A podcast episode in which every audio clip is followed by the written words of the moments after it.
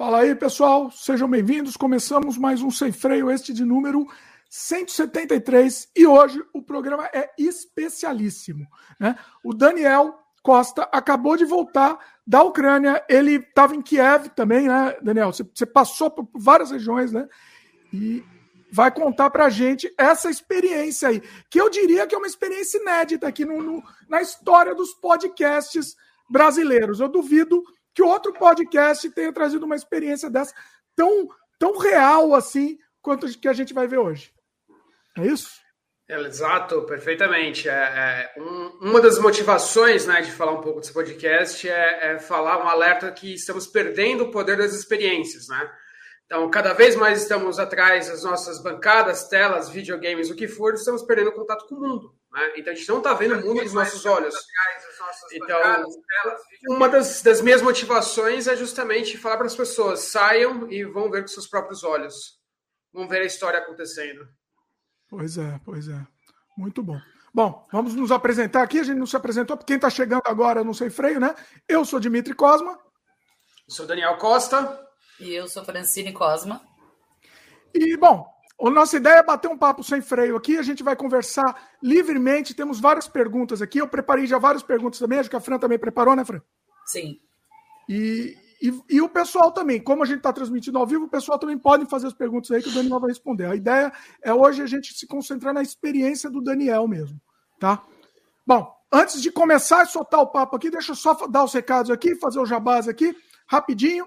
Pessoal que está chegando agora, já dá o like, já dá o like logo de cara, se inscreve no canal se ainda não for inscrito, clica no sininho de notificação, aquele papinho todo para o YouTube entender que você gosta do conteúdo que a gente faz, você quer receber mais esse conteúdo, né? A gente está disponível sempre ao vivo, às quintas-feiras, aqui no youtube.com/barra Dimitri Cosma, e no dia seguinte em todas as plataformas de áudio: Amazon, Spotify, é, Anchor, Google, Podcasts todas as plataformas de áudio a gente está disponível, tá? E você também encontra esse podcast, além de muitos outros trabalhos meus, como filmes, games, artes, no dimitricosma.com. Você encontra lá tudo organizado, fica mais fácil você, você encontrar o nosso trabalho, os nossos canais, enfim. Último recado aqui. Se você gosta do conteúdo que a gente faz e quer apoiar, né, quer continuar apoiando, considere a possibilidade de se tornar membro aqui do canal, né? É menos que um cafezinho por mês, você vai ajudar a gente e vai ter um monte, um monte de conteúdo exclusivo, tá? Que é assim de, de bônus, você vai receber e esse conteúdo vai ser adicionado sempre assim, é, periodicamente, novo conteúdo você vai ter. Bom, todos os jabás aqui. Vamos jabá aqui para o Daniel. Daniel, aproveita e faz jabá também aí, onde que o pessoal pode te encontrar, os trabalhos que você quer divulgar, fica à vontade aí. Bom, os trabalhos estão saindo na mídia logo logo, né? Mídia aberta, é, online, offline, jornal e tudo mais, televisão. É, quem quiser entrar em contato, Daniel underline Costa underline oficial no meu Instagram, me comunico muito bem com ele.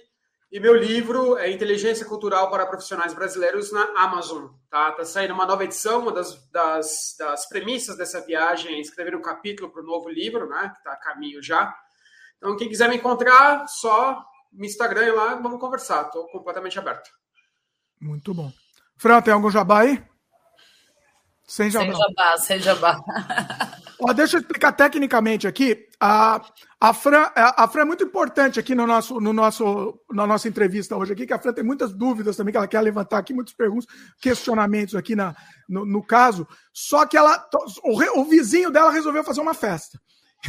assim, Lady Nesse momento, eles estão cantando parabéns, inclusive.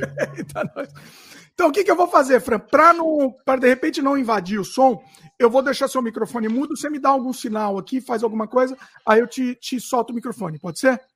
E se também o som melhorar aí para você também, se você sabe, se achar que o pessoal... Não, beleza, qualquer coisa eu também desmuto aqui. É, também, pode ser. Eu não tô ouvindo nada, assim, não tá fazendo absolutamente nada do áudio dela, para mim tá perfeito. Agora, aqui. com os parabéns, tá bem alto. Ah, mas já vai acabar. Bom, bom, então vamos lá, vamos começar do começo, então, né? Uhum. É, Daniel, é, conta pra gente assim, o que, que você estava fazendo? Você já estava na Europa, né? Você ia fazer uma viagem para a Europa, né? Uhum. E aí você resolveu esticar e ir lá para a Ucrânia, né? Então, dá, dá esse, essa visão geral para gente aí. Por que, que você estava lá na Europa e aí também como que surgiu essa oportunidade, porque resolveu ir para a Ucrânia? Vai lá. Tá. É, eu sou interculturalista, especialista em inteligência cultural nas das minhas atividades profissionais e no, na área de interculturalismo tem as CIETARs, que são as sociedades, né? Cada uma tem sua regional de desenvolvimento e treinamento intercultural. E esse ano eu fui convidado pela CIETAR Malta, né? CIETAR Europa, que foi em Malta, para repensar a interculturalidade. E o meu tema, do, além de repensar a interculturalidade, era identidade e trauma.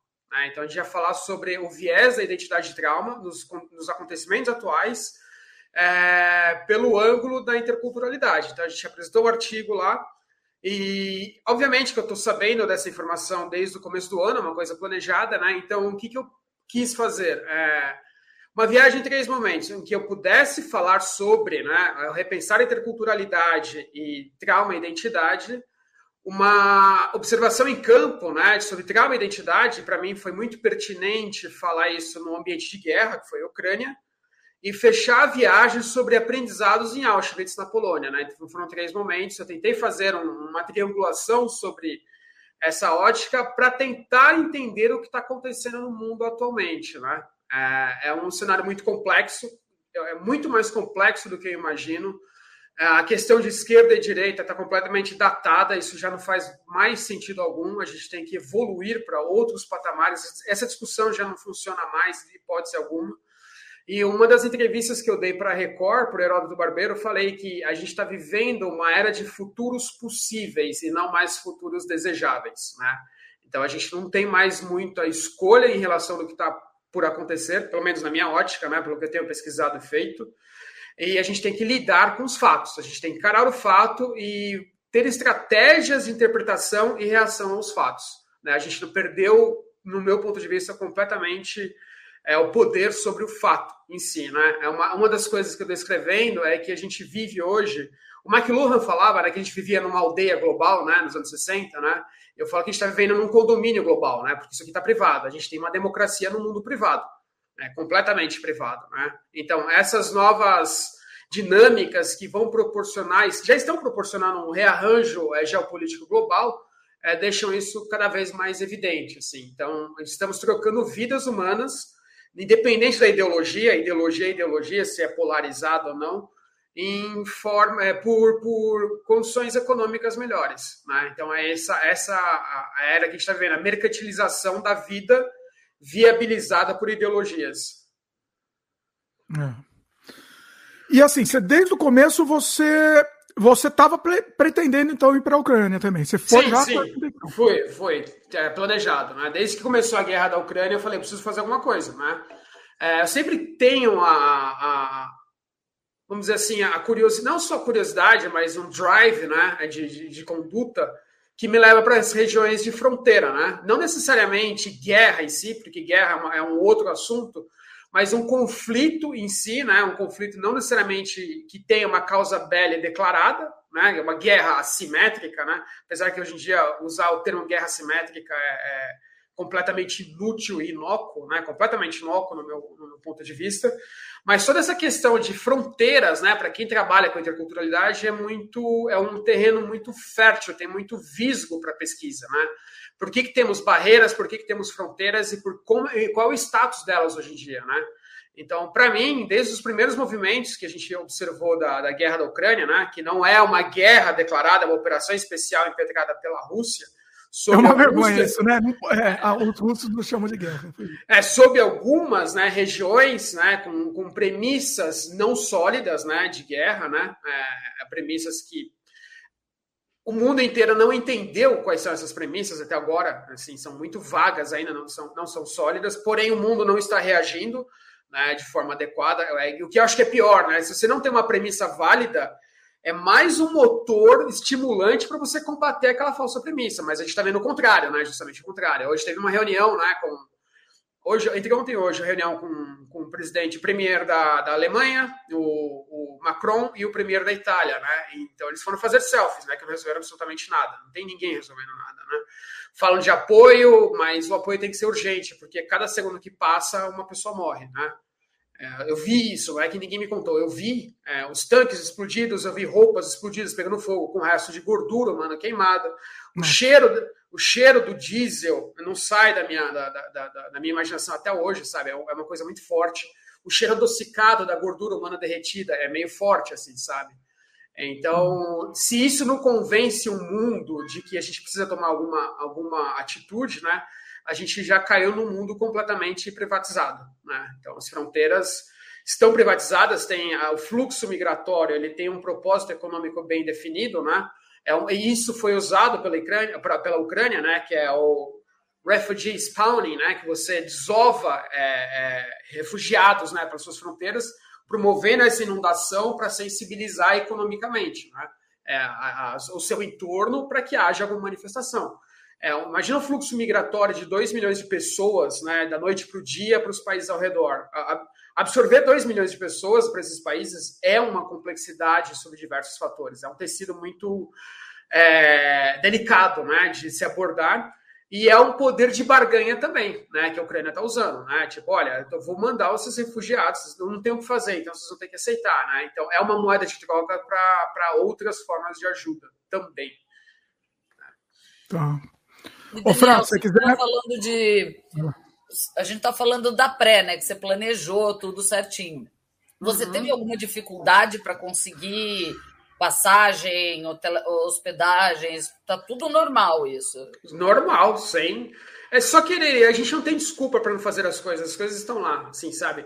Com o celular, isso aqui foi meu escritório, foi meu guia, sabe? O celular Fazia tempo, perdão, fazia tempo que eu não viajava, até antes da pandemia, né? A pandemia não viajei para o exterior, mas viajar está muito mais fácil hoje. Você tem, se você realmente quer, com o celular você faz um estrago de comunicação, você faz broadcasting, você faz uma série de coisas que é, quando eu comecei a viajar 25 anos atrás, por aí, é, eu sequer poderia imaginar. Não tinha como imaginar. Então está muito fácil os agendamentos foram perfeitos, todos os serviços online são absurdamente coerentes e perfeitos, sabe? Tive um contratempo na, na no Qatar, mas não foi é, por causa foi um, um, erro de operadora, mas não vem ao caso, né? Mas foi tudo tranquilo. O planejamento foi 100% executado de acordo com, com suas premissas iniciais. Mas a parte da Ucrânia também, lá está funcionando normalmente. Assim... Cara, a, a, Ucrânia tem, em Kiev, né? Obviamente que a, é, vamos, vamos, a gente tem que setorizar o que está acontecendo. Né? Kiev está cercada, né? Obviamente, é, o governo, o Kremlin não tem essa, por enquanto, né? Essa, esse interesse em atacar é, Kiev, porque seria um ataque muito é, grave, né? Então não tem. Ah, se, é, então ele está segurando, ele não tá quer. segurando, atacar, não. Ele tentou, né? Obviamente no começo tentou, não conseguiu, né? Por diversos fatores, fatores de erro estratégico, fatores econômicos e alertas é, mundiais para que não se fizesse aquilo naquele momento, né? Mas Kiev está protegida por um cinturão, sim, né? E que toda a infraestrutura está tá, sim. Eu não vi, tá, tá lá, toda a infraestrutura tá lá. Eu não tive nenhum shortage, como é que é, é em português é quando acaba a energia, não teve nenhum shortage de energia, é, de comida, é, os preços estão normais, não têm super, é, super preços né, sobre os, os, os commodities especial, não está faltando água. A internet, eu comprei um chip, para você ter uma ideia, um chip aqui no Brasil, de uma operadora, você cadastra os países que você quer, né? Eu falei, ó, vou apostar, né? É, Ucrânia está funcionando, eu vou estar tá funcionando. Eu pisei na Ucrânia, tinha velocidade mais rápida do que o resto da Europa, entendeu? Mais Olha. rápida mais uhum. rápido. Sistemas de entrega internacional, tipo o nosso iFoods, Glovo, tal, tá, tá funcionando. Patinetes, é, assim, muitos patinetes funcionam muito bem. A Tesla tem muito carro lá, posto de abastecimento elétrico em tudo quanto é lugar. Então, além de, de a cidade estar funcionando, é uma cidade que aos poucos, pelo que eu percebi, está sofrendo um upgrade tecnológico bem interessante. Sabe? Bem interessante mesmo, sabe? Agora, não sei dizer se é recente isso, né? É, em função da guerra, né, porque houve sim é, uma necessidade né, dessa, desse replacement, dessa substituição dessas infraestruturas. Porém, cara, é, é uma cidade antiga, é uma cidade pobre, né, é uma das cidades mais pobres da, da Europa, né, e que eu não acredito que há muito tempo atrás tenha tido. Eu acho que possivelmente sim a guerra tem impulsionado esse, esse upgrade de, infra, de infraestrutura e tecnológico, principalmente em Kiev. Deve ter tido investimento, investimento externo, né? Com certeza. Principalmente tecnologia, sabe? É banda larga, sabe? É, é, coisas de infraestrutura tecnológica, com certeza, sabe? Me espantou não ter nenhuma, nenhum apagão elétrico, sabe? De, de eletricidade, nada, assim, nada. Os, os, seis dias que eu fiquei lá foram sob esses aspectos é, perceptíveis, assim, não teve nenhum problema. Obviamente que tem alarme de, de ataque aéreo três, quatro vezes por dia, isso é, é terrifying, assim, é assustador, né? Porque você recebe no seu SMS, né? É, para você ficar perto de algum shelter, de algum, de algum abrigo, porque tem um, provavelmente vai acontecer um ataque. E qual é a discussão? Você tem que ficar perto do abrigo até aquele ataque ser cancelado. Entendeu? Ah. Soa a sirene, a sirene na cidade toda, você recebe um SMS, ó, vá para o abrigo. Tem um ataque que talvez se realize. Depois de um certo tempo, eles confirmam ou não confirmam esse ataque e falam, ó, tá liberado, pode ficar longe dos abrigos. E já tem, e já tem abrigos estrategicamente perto de onde vocês estão. Todo mundo. Só em, Kiev, mundo. só em Kiev são 700 abrigos. Olha. Caramba. E você, Kiev... ficou, você ficou só lá em Kiev ou você deu uma circulada? Não, circulei. Fui para Bucha e Irpin, são as principais cidades próximas. E Bucha é onde tiveram os, os grandes massacres né, é, de contra civis. Ele era o meu principal foco de interesse. Né. Então, é grande, é grande Kiev, dá uma hora e quarenta mais ou menos. É, a ideia é para Gustomel, para quem não conhece, Gustomel é aquela cidade que teve o Antonov, aquele maior avião do mundo destruído, mas é, tem muita mina terrestre, então é muito perigoso, muito arriscado. Se eu não for com equipamento militar para desminagem, eles não aconselham. Né? E, obviamente, eu não tinha esse equipamento, então a ideia é voltar contando histórias, não ficar lá como mártir, né? tenho, tenho que voltar, né? Então, as minas terrestres me dissuadiram a ir até Gustomel, né? Nossa. E as minas são postas pela própria Ucrânia ou, ou pela Rússia? Pra... Pela Rússia, pela Rússia. Pela Rússia. Pela Rússia. Mas agora, é, é coisa nova. É coisa nova, não, coisa da, do, do conflito de agora. E vai acontecer o que aconteceu com a África até hoje, que existe mina lá para sempre, é isso? Angola, né? Eu trabalhei muito tempo em Angola, já falou sobre Angola diversas vezes. É o país tem o maior número de minas terrestres per capita do mundo. E a indústria de desminagem tem muito trabalho né, para desminar aquilo. Né? Que a ideia é justamente você não é esconder a mina, né? Então você vai ter que achar a mina é, para Você, vai ter, você vai ter que achar a mina, né? Então é um problema bem sério. Você acha que vai acontecer isso lá na região, provavelmente? Provavelmente sim, mas hoje a gente já tem ferramentas, né? Mas você tem drones, tem uma série de outras drones com, com, com, com leituras térmicas, outras ferramentas tecnológicas que ajudam a desminagem, né? Obviamente que o interesse não é agora. Se aquela região está minada, obviamente isola-se aquilo, né? Não vamos ter contato com aquilo, porque a prioridade é, são, são outras naquele momento. Sim. Fran, vamos tentar perguntar, ver se você tem pergunta. Eu estava tentando seguir um pouco o. Assim, a nossa conversa vai e volta, mas eu estava é tentando. o problema é que não vai ter muito, né? Vai, vai sair pergunta meio sem não, à vontade. À coordenar uma com a outra, né? É, Mas... é, se você vê que tá num papo já de uma coisa que você tem uma pergunta aí, já também manda ver. Tá. Mas eu tava uhum. pensando uhum. em tentar seguir uma linha mais linear. Né? Uhum. O que, que você acha? Assim, desde o começo mesmo, atra atravessando a fronteira, se teve ajuda de alguém, essa primeira, essa parte inicial, assim. Eu acho que o Daniel podia fazer um, um roteiro do que ele fez lá desde que ele chegou. Boa. Tá. Eu vou fazer um roteiro micro e macro, tá? É, então, o roteiro macro, né?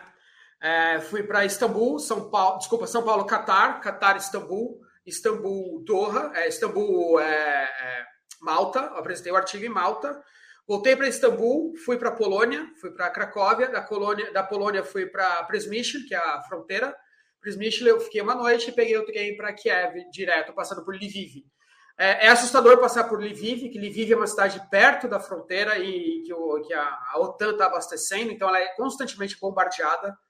Então você vê do trem algumas fumaças ao, ao longo assim da, da, paisagem, né? E não aconselho a ficar por lá, a não ser que você seja um local e tenha alguma necessidade. Então, Lviv, aí foi quando eu recebi meu primeiro alerta né, de ataque iminente, né? Falei, pô, para onde que eu vou correr no trem, né? O que, que, que, eu tenho que fazer, né? Então, até você absorver e lidar com aquela informação é, é um pouquinho assustadora, mas feliz ou infelizmente você acaba se acostumando com aquilo. Eu não sei se eu fico feliz ou não, sabe? É, é. o ser humano se acostuma. Você tá lá, é, é a sua realidade aqui, Exatamente. Né? Se você ficar, tipo, frightening, é, ansioso, né, com, com tudo, que acontece, principalmente no ambiente de guerra, você não produz nada. Então, eu já fui com uma, com uma mentalidade preparada para não me assustar, sabe? Não, não posso, não tenho que entrar em pânico por absolutamente nada.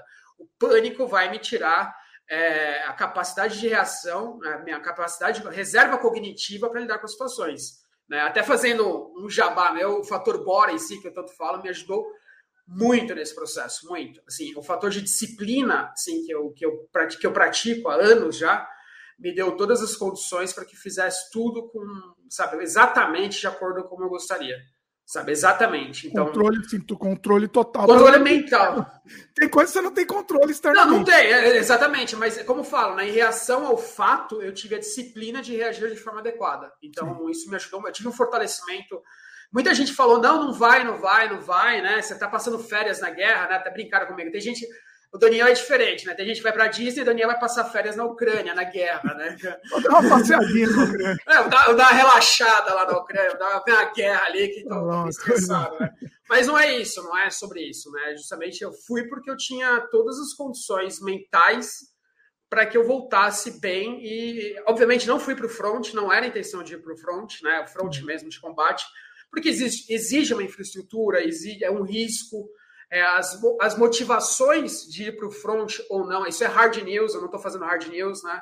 É, não é minha ideia fazer hard news por agora, né? É, obviamente que a gente vai voltar para Kiev e possivelmente iremos ao front em algum momento, né? Ah, é? Tá planejando isso? Já está bastante. Tá, assim, tem muita coisa já acertada para isso. Agora são as negociações dos filtros editoriais que podem ser de lá ou não, porque minhas imagens eram verificadas constantemente, né? Que separava no checkpoint o pessoal pedia para olhar suas imagens, né? Que é um filtro editorial de como a Ucrânia quer que você ser vista no mundo nesse, nesse contexto. Então, exige-se uma série de negociações é, estruturais sobre a linha editorial antes de para ir no front e cobrir não é, não é o, é o principal problema em si, mas sair de lá com a informação adequada é o principal problema. É, eu quero depois voltar para esse assunto, também está na minha pauta, mas eu quero falar disso mais para frente também. Vamos voltar um pouquinho? Você falou da fronteira, mas aí o Ian Peregrino. Terminou, Ele só passou pela fronteira até agora no, no é, tour. Calma, não, calma. não, não passou, ele já na história já, já tá aí no meio. Mas o, o, o Ian fez a pergunta aqui, né? Que inclusive eu ia perguntar também. Você teve algum interrogatório na fronteira? E, e como que foi isso? Como que foi atravessar a fronteira? Como foi esse processo? Tá, então quando você chega. A última cidade da Polônia chama Przemyśl, né? É, que dali em diante já é Ucrânia, né? Então você compra o ticket lá e vai para lá. É, você é checado pela customs é, polonesa, obviamente. Eles não, eles não vão perguntar o que você vai fazer na Ucrânia, eles estão querendo saber se você está saindo da Ucrânia de acordo com os parâmetros é, internacionais. Ok. Ah. Porque Aí você, quando você chega em Lviv, você chega na custom é, ucraniana, começa assim uma série de, de perguntas é pergunta por não é oficial de imigração, é o exército que está lá, né? Com equipamentos de última geração para escanear passaporte e tudo mais. É, então, o que, que você veio fazer? É, você tem dinheiro para se manter as perguntas normais? O que, que, você, que, que você respondeu? O que, que você eu veio falei, fazer? Se eu fosse falar que eu sou jornalista, eu ia entrar numa seara muito complicada que eu não queria naquele momento me desgastar.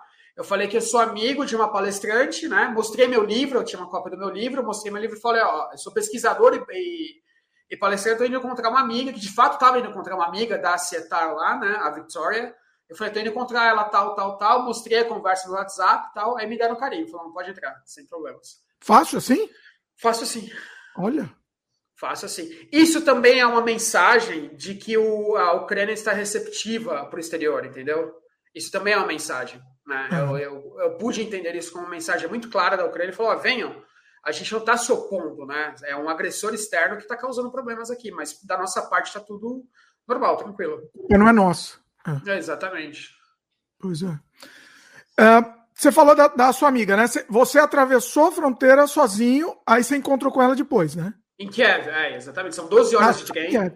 Só em Kiev. São 12 horas de trem de Przemyśl, na Polônia, até Kiev. Vai parando por algumas cidades, né?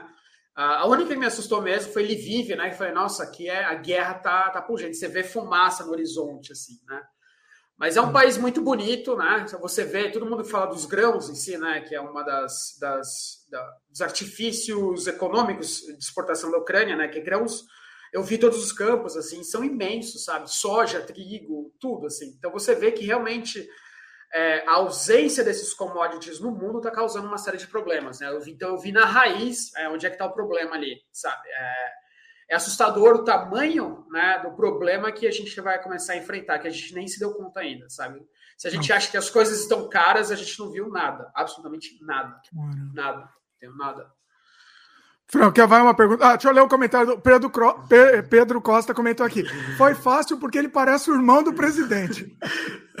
Todo mundo me sacaneando. Quando eu dei entrevista para Record, colocaram a foto do Zelensky, a minha foto lado a lado, assim, os, os, os irmãos Zelensky, assim, sabe? Aí ficou, né?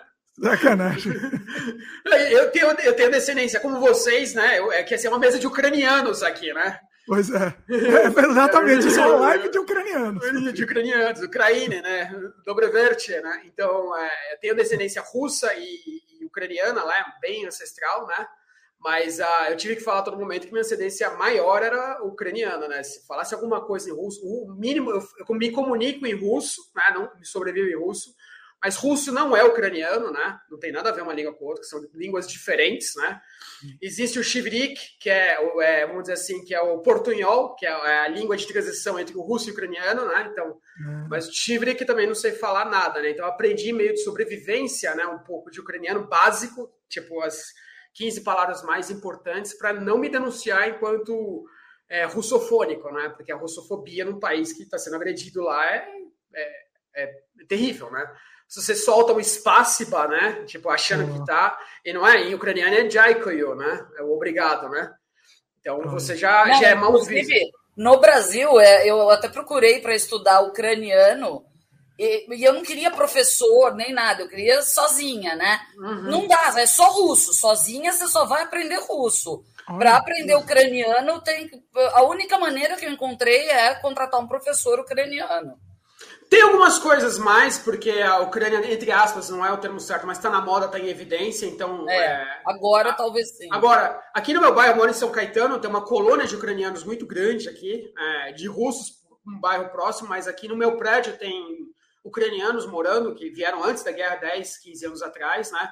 Eu consigo encontrar, por exemplo, professores ou, ou, ou pessoas, né, falantes de ucraniano muito fácil, assim, muito tranquilo.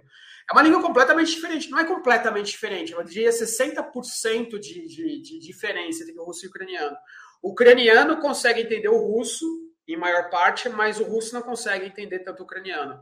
Porque o, o ucraniano tem uma certa influência eslava ainda, né, do eslavo, slavite, por parte da Polônia, que preservou, tá, ela está muito mais preservada em termos de, de, de, de vernacularidade né, é, original do eslavo do que o russo.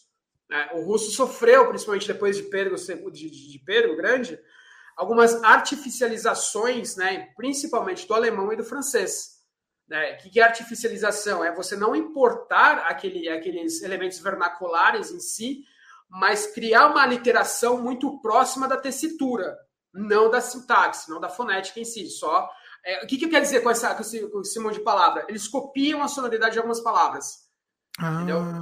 Tá? E, isso, isso, e depois que aconteceu na Revolução Bolchevique, tentaram tirar isso um pouco.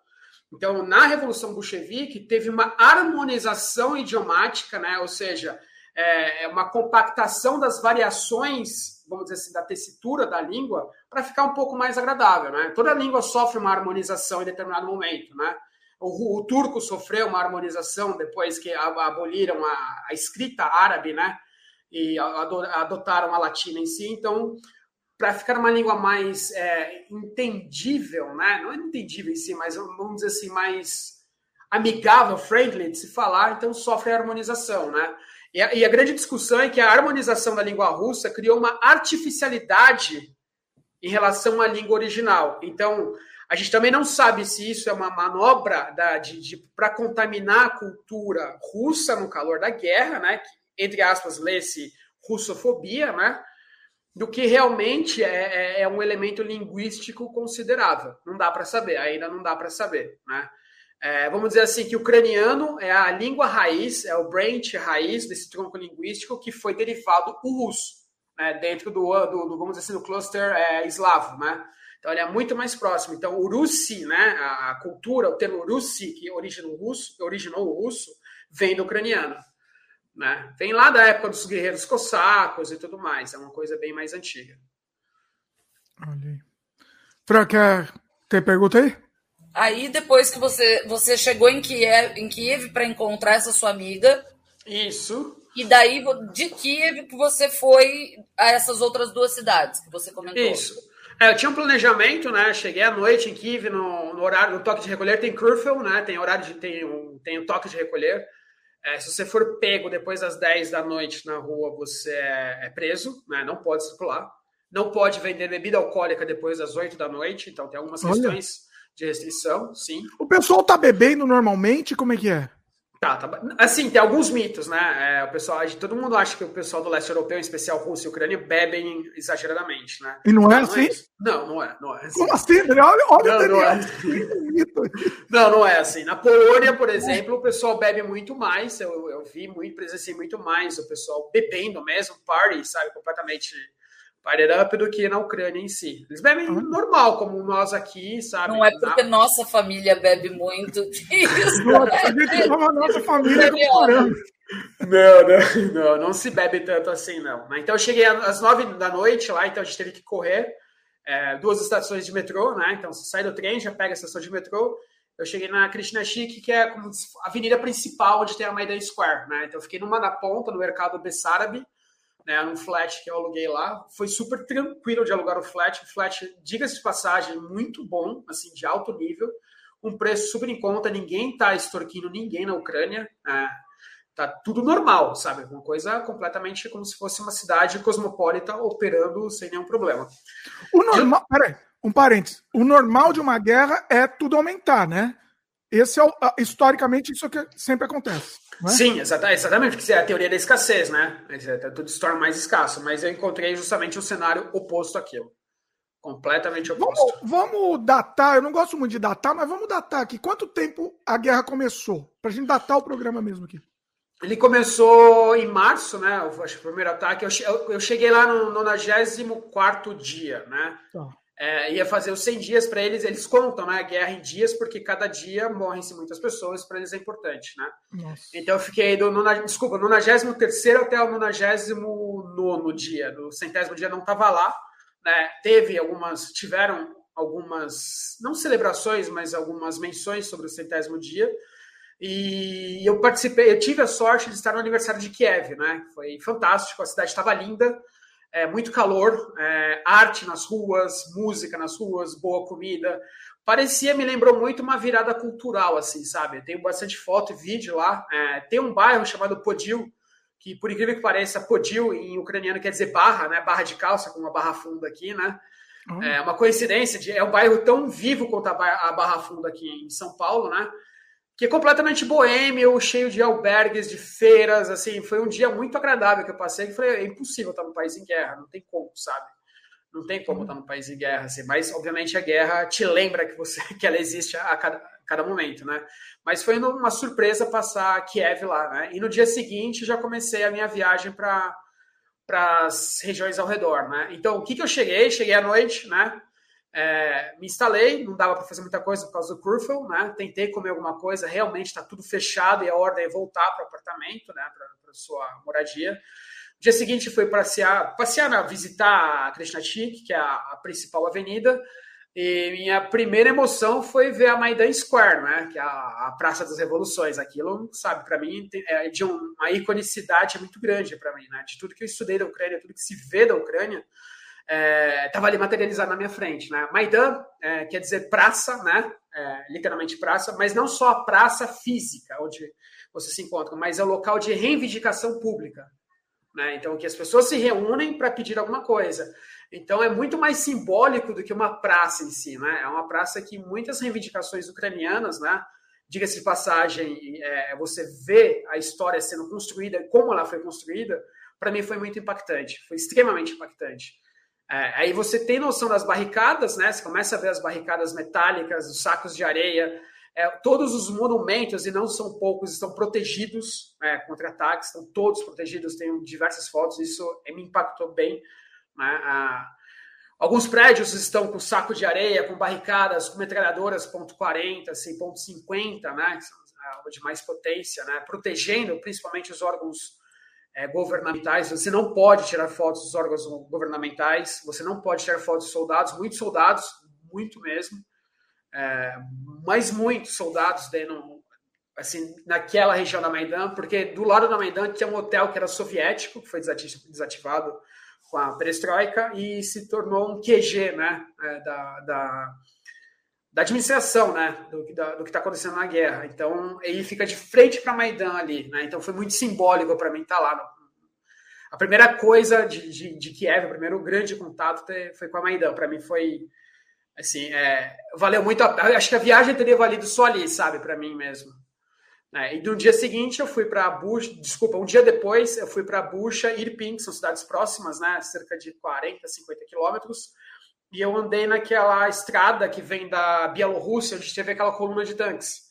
Né, então a gente foi por aquela coluna de tanques, passamos naquela ponte icônica, né, que a próprio, o próprio exército ucraniano demoliu a ponte para que o, o exército russo não acessasse. Eu passei por ali, mas não deu para fotografar, não deu para fazer nada porque muito exército ali, eu não queria arrumar nenhuma confusão nem nada, sabe? Já tinha muita imagem feita e não queria perder isso, né? Então, mesmo no ambiente de guerra, eu sei que aquela vontade de sacar a câmera e registrar tudo tal, né? Primeiro, não é assim, porque se eu estou registrando a câmera, não estou com equipe, então não serão imagens profissionais e minha percepção sobre o momento não vai ser do como eu quero. Eu vou ter que dividir meu foco e atenção para duas coisas, eu vou ter duas coisas mal feitas. E eu não queria isso. Eu, queria... eu falo sempre isso pro Dimitri, que o Dimitri fala: Pô, você foi lá, mas não gravou tudo. Eu falo, mas se você grava tudo, você não, não. participou do negócio. Mas se eu não gravar, eu vou, eu vou esquecer daquele momento, aquele, Dep aquele registro. Depende, Dimitri, de como você se prepara para a situação. Eu fui preparado como escritor, eu sou escritor. Eu escrevo, entendeu? Você então, foi minha... escrevendo? Você fez diário? Como é que foi? Celular, diário, foto, eu gravava vídeos no celular com, com, com os pontos que eu quero marcar, entendeu? Obviamente que eu tenho imagens profissionais aqui, eu levei câmera, levei equipamento, levei uma DJI muito boa, por sinal, eu levei minha, minhas outras câmeras e tudo mais, mas o interesse não era fazer o hard news ali, entendeu? Porque se eu fizesse o hard news, minha, minha, minha atenção ia ser completamente diluída, eu vou ter que fazer foco nas melhores imagens, ter que colocar minha energia ali, e, e o conteúdo em si ia se diluir completamente. Então eu optei também por fazer muito mais fotos, né? Que eu sou fotógrafo, fotografo há muito tempo, já tenho algumas coisas bem interessantes de, de conflito, é, me ajudaram, estão me ajudando a produzir os textos em si, sabe? Então eu fui como uma opção, sim, escrever muito mais do que captar imagens, tá? Mas isso não quer dizer que eu não tenha boas imagens, tem imagens muito interessantes aqui. É, você me mandou umas, depois eu vou até dar um jeito aqui de colocar no post, vou, vou dar um jeito uhum. também. Você pode publicar, Daniel? Como é que. À vontade. Essas imagens tá. podem, podem publicar à vontade. Eu também te mando, Fran. O Daniel mandou hum, um monte de imagem incrível. Daniel, você falou do toque de recolher. Ele vai de que horas a que horas? Porque tem gente que trabalha cedo, né? Das, 22, das 22 às 5. Às 5? Às 5 da manhã já pode Porque... sair. O, o civil que não tenha nenhuma justificativa já pode sair na rua tranquilamente. Tá, tá tem umas perguntas aqui interessantes. Deixa eu selecionar. Primeiro, deixa eu fazer uma do Yuri que não tem exatamente relacionado a isso, mas uhum. tá, tá um pouco, né? Ele falou: é, é, a melhor aula sempre é a experiência. Qual você teve mais medo? Ficar perto de uma guerra ou perto de subir uma montanha? O Daniel tá para subir a montanha, ainda não subiu, mas tá no, tá no caminho. Tá. O que, que você acha? Que mas você ainda não, não subiu a montanha, mas hipoteticamente aí, o que, que você diria? Nenhum dos dois, absolutamente nenhum dos dois. O Daniel é corajoso, hein? Não, não me assusta, porque eu, não, pelo fato de eu, o meu medo me guia para as boas ações. E as boas ações são pautadas por pura disciplina, por treino, repetição sistemática de movimentos, aquisição de informação adequada. Isso vai mitigando todo o meu medo. Não, não tenho medo. O único medo que eu tive na Ucrânia, sendo muito sincero, é o medo de sentir o gosto da liberdade de você querer fazer aquilo de uma forma contundente, fazer o seu meio de vida para tentar contribuir de uma forma é, presencial no mundo. Esse foi o medo que eu tive, de largar tudo e querer viver daquilo. Você tá, literalmente, você tava, tá, você fez a diferença indo lá, né? Sim, exatamente. Assim, a questão assim humanitária é tão pungente, tão grave, que você repensa a sua vida, fala, meu, eu tenho que fazer assim alguma coisa. O meu medo mesmo foi de me dedicar integralmente a esse tipo de causa. Não vou falar, não vou mentir que eu estou mentalmente em negociação com isso, porque eu estou em negociação mental com isso. Tô, tô sim, sabe, de me dedicar a isso. Obviamente que existem formas e formas, né? Eu não sou a pessoa do, do hard news, não é essa minha, minha intenção. Não sou jornalista e não quero ser jornalista a princípio.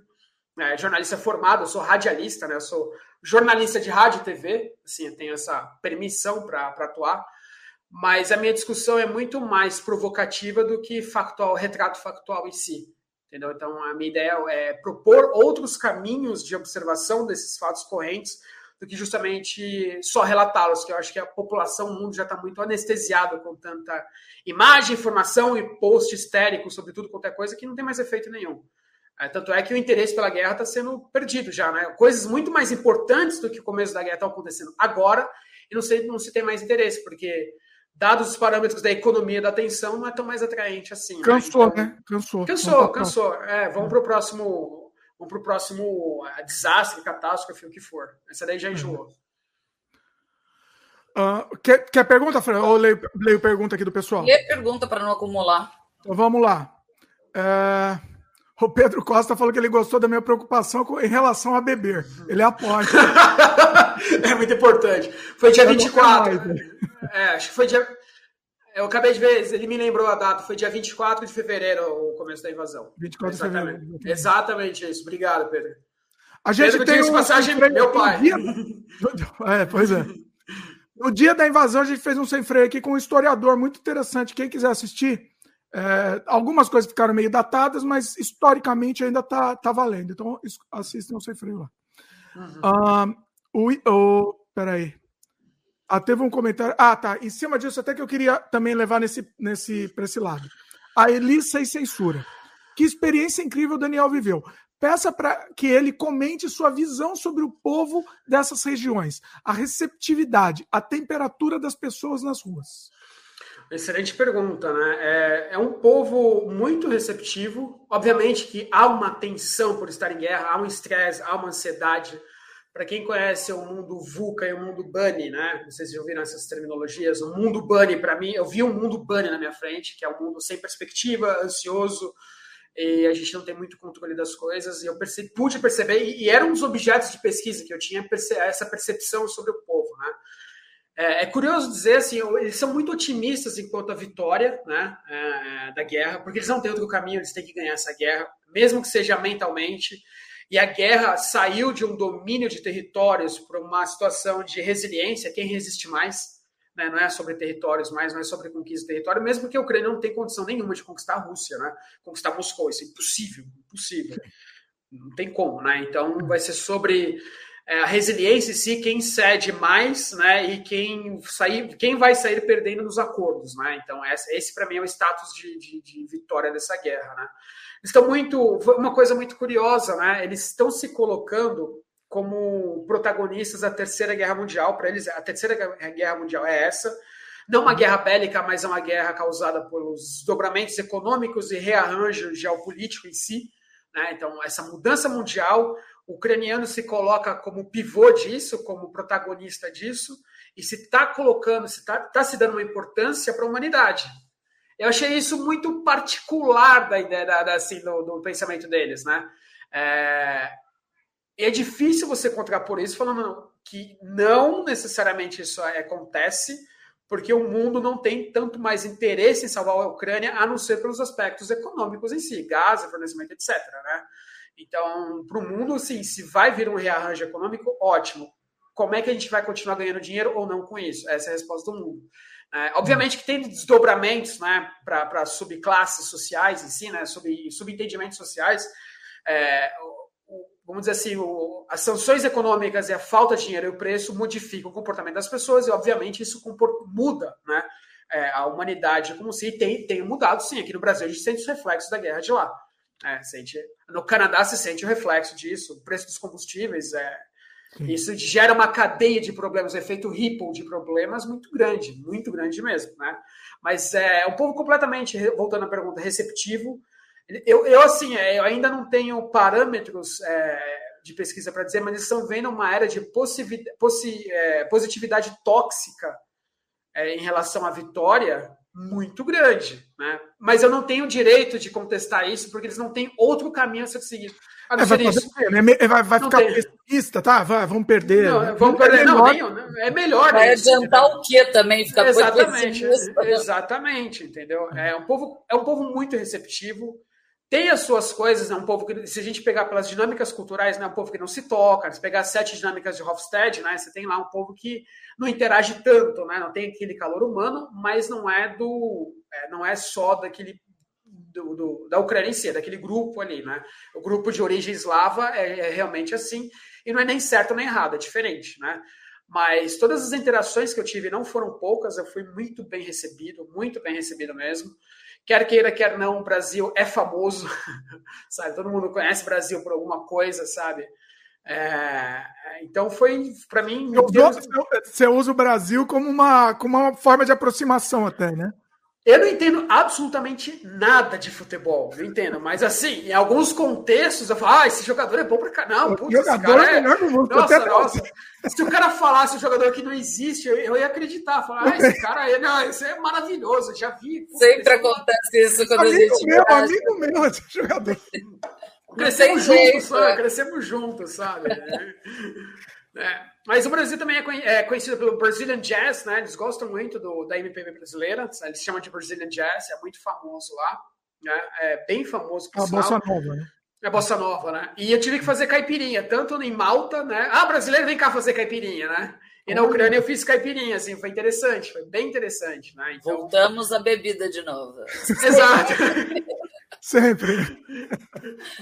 Já que, você falou, já que você falou de Brasil, você ficou sabendo do, do brasileiro que morreu, que ele foi para o combate e ele acabou morrendo no combate. Sim, sim, morreu anteontem. É, sábado, sábado ou domingo, provavelmente. Morreu. É. Você teve contato com brasileiros lá? Não, não tive contato com nenhum brasileiro. Né? Tenho contato com, com um advogado, né? Que foi por estar tá no front, tá, em, tá no, no Donbass, né? E ele tem contato com brasileiros lá. Tem, tem contato com dois brasileiros que estão no mesmo regimento, né? É, o que, que acontece quando você. Existe um regimento, uma, uma legião ucraniana, né? Uma legião ucraniana, você se, se voluntaria, vai lá, se inscreve e, luta, né? Há uma diferença quando você é pego, né? É, se você é um soldado ucraniano regular, você é pego, você tem certos direitos, né? De acordo com, com, as leis internacionais de guerra, que nenhum é, legionário ou mercenário tem direito. Né? Então, a primeira pena de um legionário é execução sumária. Sim, a execução. Não existe pena prisão para quem é legionário ou para quem é mercenário. Né? Então, é um risco que todo mundo corre lá. Então, muitos brasileiros, quando foram se alistar, pelo que eu fiquei sabendo, ficaram com medo disso. E o exército russo está capturando muito e está executando mercenários assim uma velocidade sem direito de defesa. Então os brasileiros ficaram meio com. Não é na nossa cultura isso, né? não é no tanto na, da nossa cultura dessa forma. Os, teve um brasileiro no começo que ficou assustado, falou: Nossa, a guerra é de verdade aqui. Quando destruíram o silo de armamento, ele ficou assustado porque ele viu o combate, né? E ele voltou, foi embora, né? Achava que era videogame, né? Tá é, achava que é videogame, assim, sabe? Eu fiquei muito, falei, mas não era o, a tua vontade de participar de um conflito? Isso é um conflito, as pessoas morrem, sabe? As pessoas estão lá para dar vida se necessário, né? Então, não, não tive contato direto com nenhum brasileiro, nem civil, nem militar, mas indireto tenho contato com alguns sim. Tá? Inclusive um brasileiro, que eu não posso falar muito sobre, ele se alistou no batalhão Azov, né, que é a força de elite que está combatendo horrores do exército russo, que é chamado de nazistas, né? Não tem nada a ver uma coisa com outra. Né? É, vamos, vamos, já que você tocou nesse assunto, vamos, vamos, vamos ir na ferida aí, vamos. Lógico. Vamos na polêmica. E aí, essa questão aí, que a Rússia, vamos contextualizar, inclusive, né? Inclusive, vou fazer um corte separado disso daqui, porque eu acho que é importante. Vamos contextualizar essa questão, né? A Rússia usa, usa o tema nazismo, estamos combatendo o nazismo, né? Para justificar a invasão, enfim. Fala um pouco aí. Eu, pessoalmente, não vi absolutamente nada de nazismo, nenhuma manifestação, nada. O que eu vejo é o que eu vi são alguns traços de nacionalismo, né? mas não é aquele nacionalismo tópico, é o nacionalismo, inclusive, que seria muito saudável aqui no Brasil, de uma certa forma, assim, ao amor à tua pátria. Por que eles têm esse amor à pátria? Porque a Rússia, há 200, 300, 400 anos, tenta exterminar a cultura ucraniana. Entendeu? Tenta. Por, quê? Porque ela aqui é próxima. Porque, por motivos estratégicos, é muito importante ter a Ucrânia ali. Sabe? Por diversos fatores econômicos, estratégicos, até por uma questão de imposição cultural da Rússia, né? Então, é, se pratica, né? Teve a, o Starving nos anos 30, né? Que é o que a Rússia deixou. Lodomor, né? né? É, é Progomor, né? É o Progomor, que é justamente para ter um sufocamento. Como é que chama? Pera, falei errado, então. Progomor. Eu acho que é ah. Progomor a pronúncia. Né? Eu, é, você sabe? Não lembra também? Você lembra? Eu, eu, acho que era. É. Que, que foi uma das estratégias. Então, e aí a Rússia, como não conseguiram dominar isso, a Rússia atribuiu o termo nazismo, né? Para esses movimentos nacionalistas, em especial na região sul, né, na Crimeia, Donbass um pouquinho a leste, são, países, são regiões que ainda se encontram como identitários é, russos, né? Então eles têm uma motivação russa. Então daí que começou, depois da Revolução de 2014, né? Começou em si a questão separatista e a guerra, né?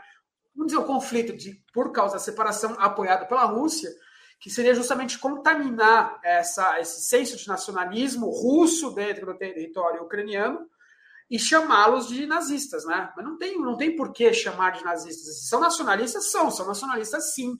Porque há uma necessidade de ser nacionalista, defender a sua terra, sabe? Mas daí colocar os ideais arianos acima de tudo e promover o extermínio, quem está promovendo o extermínio é a Rússia, não a ucraniana. Se a gente fosse partir do princípio nazista, a quem que a, que a, que a Ucrânia quer, exterminar? Quem? Não tem essa prerrogativa. Exterminar o que? Os russos? Impossível. É. Exterminar o que? Os bielorrussos?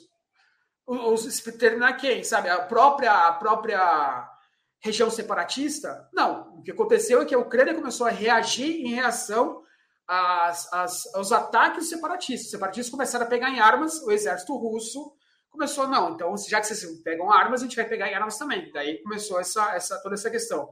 E para quem não sabe, o batalhão Azov, Azov é uma região marítima, né, perto de, de, de de Odessa, né, o Mar de Azov, que é o nome de um batalhão de forças especiais que está realmente combatendo e que são, em grande parte, sim, compostos de ultranacionalistas.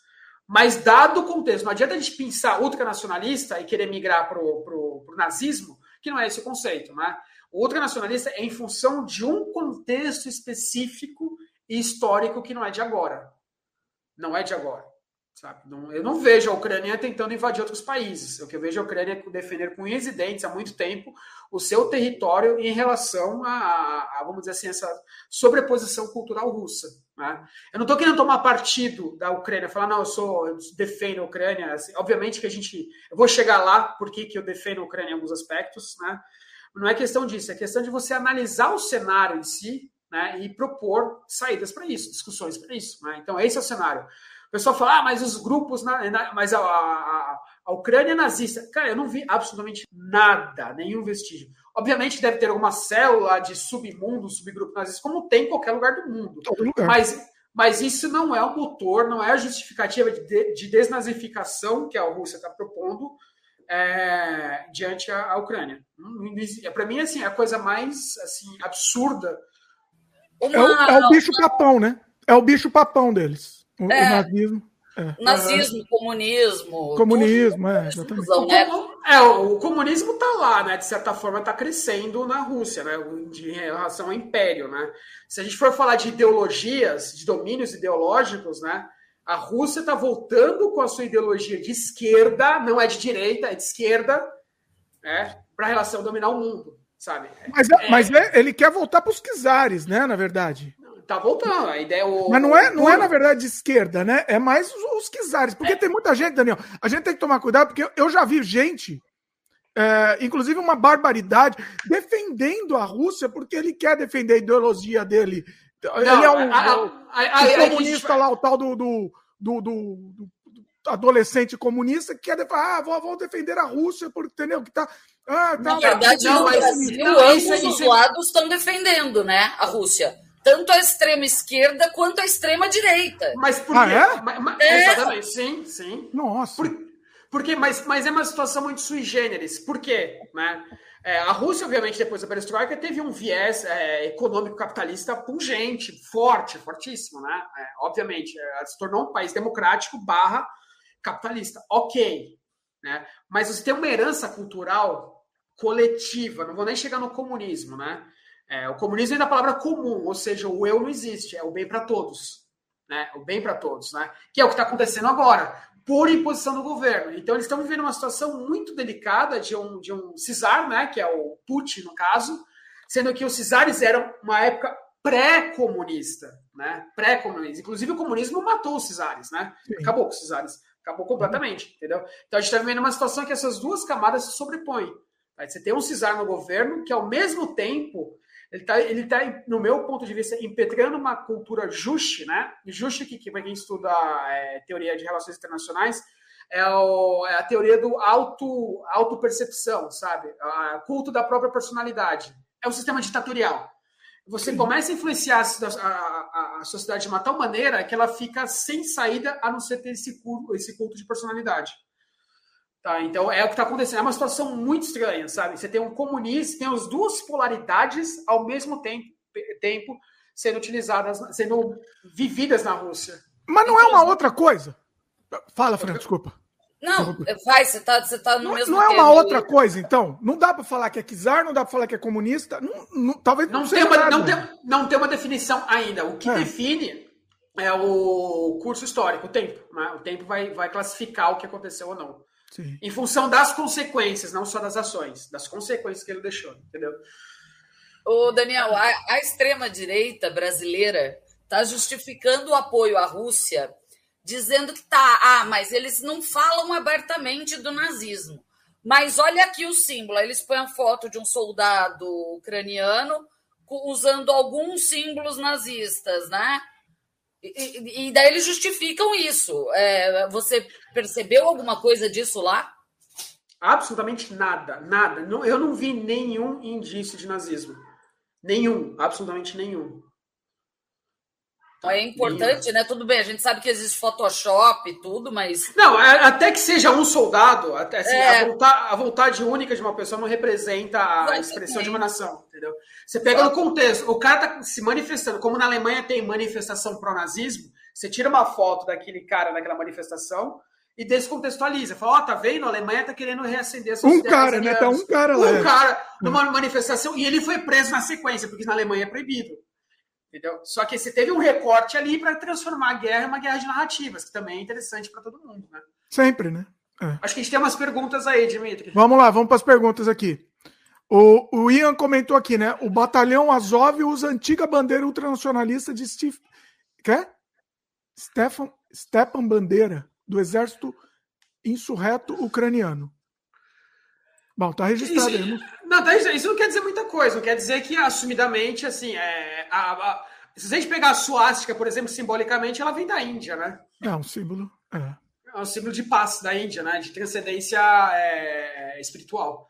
Então depende das suas contextualizações e leituras.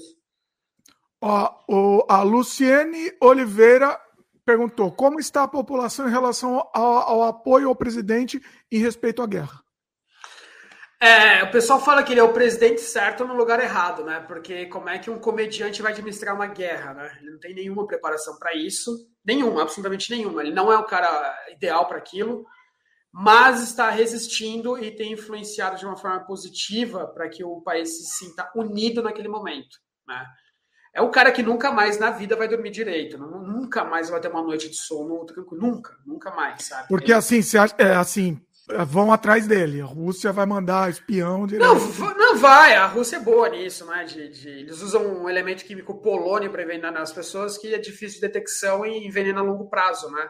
Nossa. Então, tem uma série de medidas lá dentro do, do, do Palácio Presidencial que todos os, os móveis e talheres são trocados a cada 24 horas, sabe? Para justamente uhum. não haja nenhuma contaminação. Tem todo um sistema de segurança em si, né? Mas em termos de influência do povo, ele não é unânime, o Zelensky não é unânime, é, não é. Eu acho, penso assim que num contexto de guerra nenhum presidente seria unânime, nenhum, sabe? Nem numa situação de paz aí, quanto mais num contexto, sabe? Mas ele aparentemente é, ele está fazendo todos os esforços possíveis para ter uma resolução é, a curto prazo pacífica.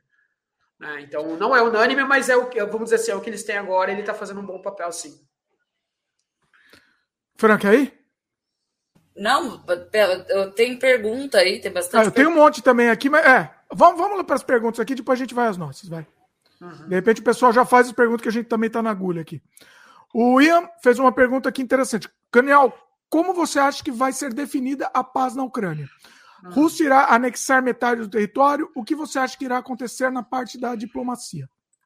Sim, não é que vai anexar, já anexou né, os territórios, né? A Crimeia já é russa, né?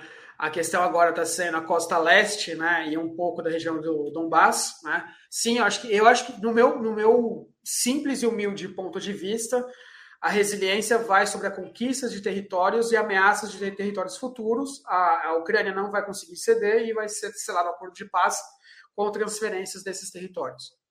É, e alguns cercamentos, eu acho que isso vai acontecer, alguns cercamentos em relação ao Ocidente, sabe? A entrada ou não da, da Ucrânia na OTAN, né? a entrada da Suécia da Finlândia na OTAN, ou não, isso vai estar na mesa de negociação, né? que são, de acordo com a Rússia, são acusações gravíssimas, né? são coisas que podem desestabilizar o processo de paz, né? e algumas sanções. Então, acho que a anexação, mais sanções, mais a, a entrada desses países na OTAN, vão determinar o, o fim da guerra, mas prioritariamente vai ser a conquista de território, sim. A Rússia tem que cravar uma bandeira física naquilo, no, no território que ela conquistou. É a mentalidade russa, sabe? Conquista de território. O Yuri perguntou, o Yuri Franco perguntou, e é, como é que faz a parte logística é, na, onde você foi, né? Na região que você foi, para que a inflação não chegue lá? Existe a intervenção direta do Estado ou lá tem iniciativa privada? E, é, e qual a moeda em curso? Dólar? É, a IRVA, né? Não, não, é, não, é, não se aceita muito dólar. Né? Não aceita? Mas é, não, o IRVA, IRVA né? É o, eu não lembro a pronúncia em português ou em ucraniano. É, a inflação tem, obviamente tem inflação, mas é uma inflação de uma recessão mundial como todos os países sofreriam. Tá? Não é uma recessão específica, não é uma inflação específica da Ucrânia. Lógico que as coisas estão caras lá, mas é, imagina, por exemplo, você pega a crise de 2008, que teve na Europa, é, é o mesmo patamar de crise que está tendo lá na Ucrânia. Não é muito diferente disso, não. Sobre infraestrutura, as coisas vêm da Polônia, prioritariamente, pelo, pelo mesmo trem que eu vim, né? É, tem um trem de carga, e algumas coisas vêm da Moldávia né? e, da, e da, da Romênia, né? mas prioritariamente os principais acordos de fornecimento vêm da Polônia, que passa ali por Lviv, necessariamente não tem outra rota, e Lviv é o ponto mais sensível de ataque. Se alguma coisa for estocada lá, o exército russo destrói. Então tem uma, toda uma logística, toda uma, uma, uma estratégia de fornecimento de, de, suprimentos que tem que ser muito bem executada pelo governo ucraniano para que se chegue nos seus objetivos. Tá? A gente está indo de uma agora, é, por enquanto, numa visão meio global aqui da situação. Daqui a pouco eu vou querer levar para um lado mais pessoal mesmo da experiência do Daniel lá. Tá? Eu tenho algumas perguntas para levar para esse lado. Mas vai lá, Fran, vai, vai na sua aí que daqui a pouco eu quero, eu quero levar a conversa para esse outro lado. Uhum. Televisão lá, televisão lá mostra a realidade ou não? Eles maquiam também ou... Mostra exatamente o que está acontecendo. Eu senti uma imprensa muito livre. Existe um pool né, de informação de todas as, as, as emissoras estão concentradas né, em transmitir exatamente o que está acontecendo. E eles não têm nenhuma restrição, pelo que eu vi, de falar, inclusive, das baixas e das perdas que eles estão tendo, perda de território e tudo mais. Não, não tem nenhuma restrição, não. Sabe? Então, é, Mas, pelo que eu vi. Mas eles mostram assim, mostram morte explicitamente, como é que é? Uhum mostram, é, sim, mostram mortes, obviamente que com, com, com, blur, né, algumas coisas assim, né, mas mostram sim, não tem nenhuma restrição não. Como se fosse um massacre como aqui, como em qualquer outro lugar, normal. Mas que bom, né? Porque eles podiam maquiar para falar que tá tudo um mar de rosas. Estamos né? ganhando, né? É. Não, não, não, não, não, não mostram isso, não. Ah, interessante. O que mais? Estava falando, te interrompi, é, da televisão. Uh, tem um pool de informações que eles estão muito conectados, todas as emissoras, inclusive as concorrentes, televisão aberta, estão todos conectados na mesma página, não para dissuadir, mas para promover a maior quantidade de informação possível, sabe? Dar um status, um report exatamente do, do momento que está acontecendo. Né? Eu achei isso muito interessante. Todo mundo está unido em função da, da informação em si. Então, em cima disso, Daniel, só que assim, é, enquanto você estava lá, você me mandou umas mensagens Inclusive, você me mandou um print lá da, da internet, lá como é que você tentava acessar um site qualquer, e o print, que era tudo. assim, apesar de estar aberto, também é censurado. Algumas coisas são censuradas, assim. Eu não entendi, sendo muito sincero, é, a dinâmica da censura, porque não era nenhum site comprometedor, nada assim, não era. É, era uma página da UOL, né? Era uma página, era uma página, era, era uma página de notícia da Ucrânia na UOL. Sim. Sabe? Talvez o proxy do, do, do, do governo tenha relacionado, tenha feito algum algoritmo que para aquela situação é, não abriu. Teve censura, sim, mas é externa, não é interna. Todo, toda fonte de informação interna que eu tentava acessar não tive nenhuma restrição. Absolutamente nenhuma. Tá? Eu não sei, pode ter sido uma causalidade, alguma coisa assim, mas é, não, não afetou, diria assim. Eu, eu te, na Turquia, por exemplo, tem muito mais censura, que não é um país que está em guerra e não é um país teocrático, mas tem uma censura teocrática muito mais forte, muito mais. Sabe? Então tem coisas que você não consegue é acessar. Você não consegue acessar. Sabe, informações sensíveis, por exemplo, na Turquia eu tentei informação, é, informações sobre a fronteira com a Síria, com o Iraque, eu tomei um bloco. Olha. Que é onde fica a região dos curtos, né? Principalmente a Batalha Peshmerga e tudo mais, é aquela região. Eu, que eu, uma das minhas ideias é escrever sobre o Kurdistão e o povo curdo, né? É um dos próximos passos dessa, dessa jornada de entendimento intercultural. Eu tentei em loco pegar alguma informação. O Google de eu, lá travava. Eu tive, eu, quando eu tive na Turquia, eu quis, eu ouvi alguma coisa, ou eu li alguma coisa e eu quis pesquisar.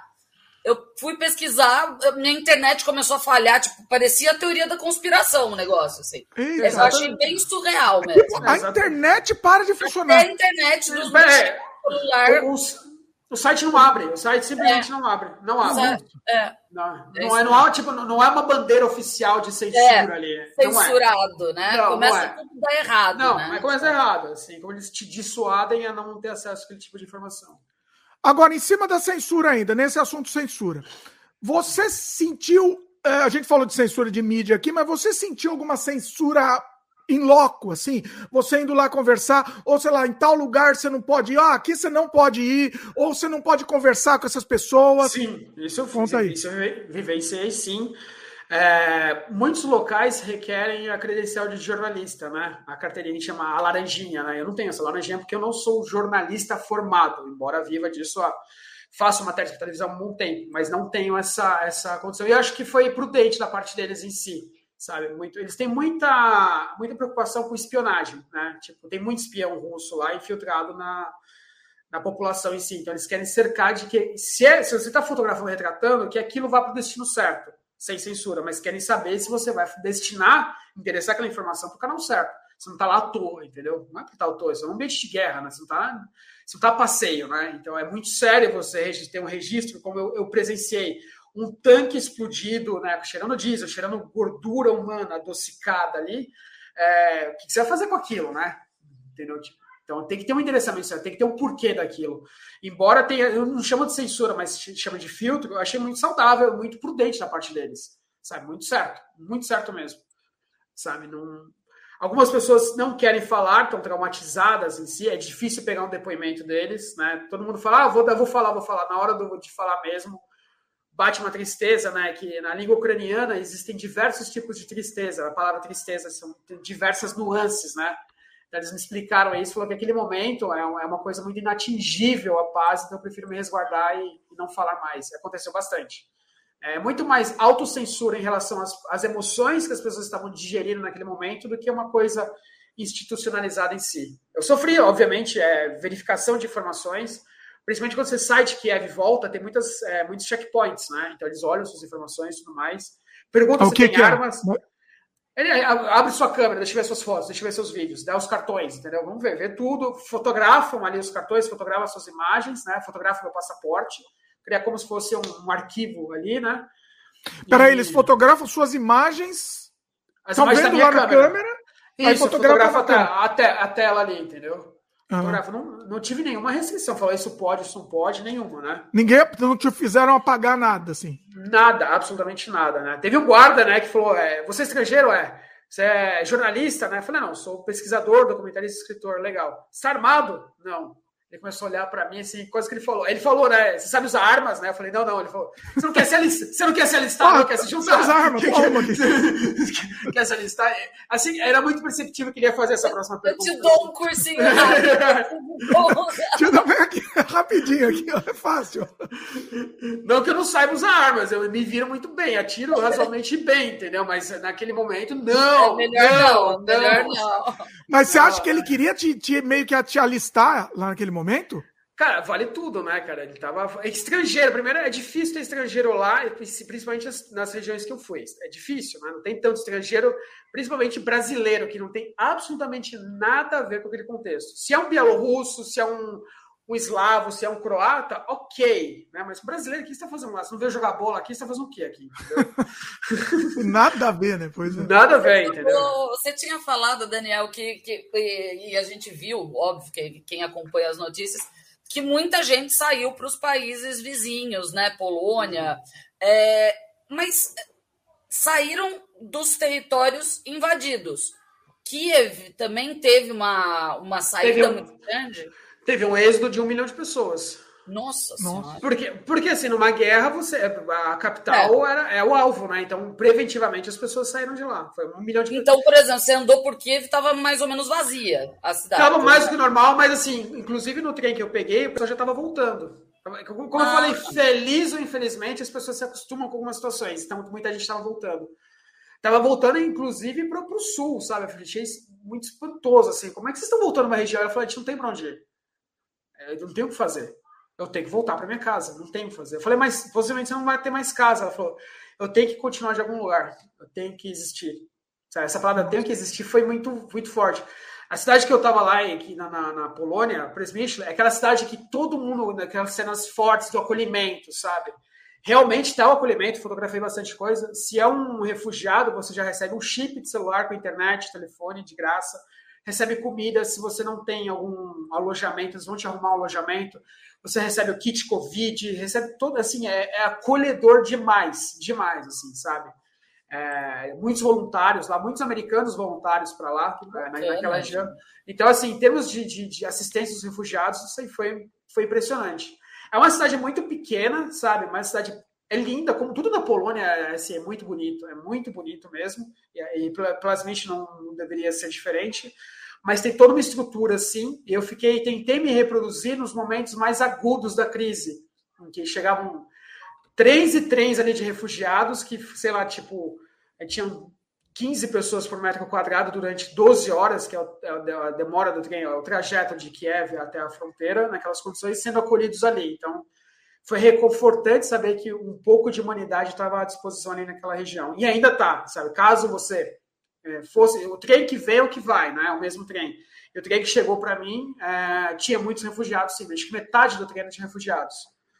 É, e se você não tem passaporte, eles te dão uma permissão para você circular por lá, te identificam, sabe? Tem todo um apoio muito interessante, muito valioso para quem está numa situação de, de, de refugiado. Você comentou do, de imprensa, né? E até quando você estava falando comigo, você estava lá, você falou que ah, tá, amanhã eu vou no guichê de imprensa para ver se eu consigo autorização. Como não. foi isso? Não conseguiu? Não, não, não, não, não funcionou o guichê. Não funcionou. Ah, nem funcionou. Não Sim. funcionou. Isso não funcionou. É um site, né, que você preenche lá, você se inscreve lá e depois com um código, como se fosse um protocolo, você vai no guichê de imprensa, que é uma pré-triagem. Não funcionou em absolutamente nada. Eu falei, não vou, não posso, né? E o que é legal do se, se funcionasse esse guichê de imprensa, eles têm já as pautas que estão à disposição para você cobrir.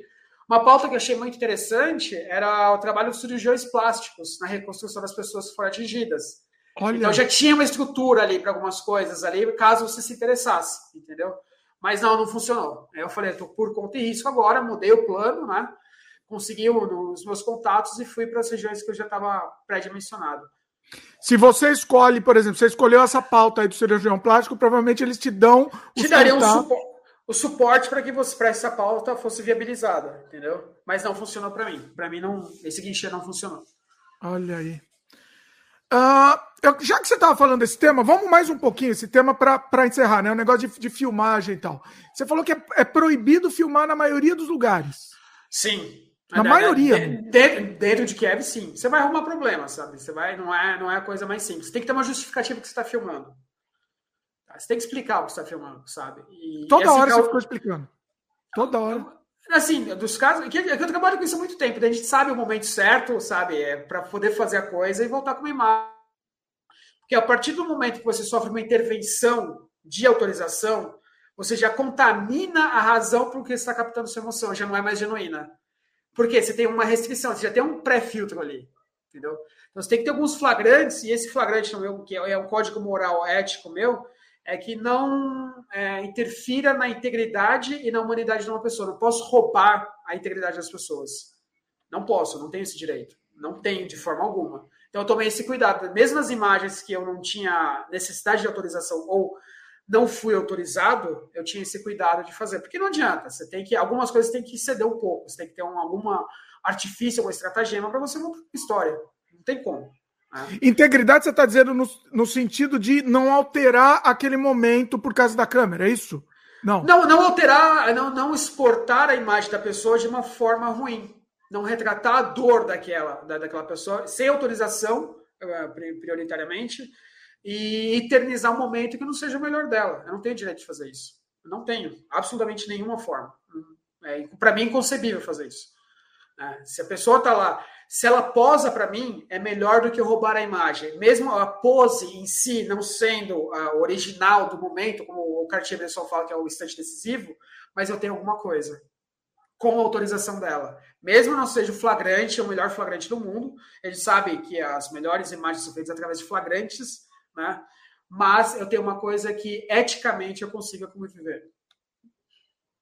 Entendo, entendo, respeito, respeito sua posição. Tem, às vezes eu... É, é, tem, a, tem aquela eterna, até voltou às redes sociais, né?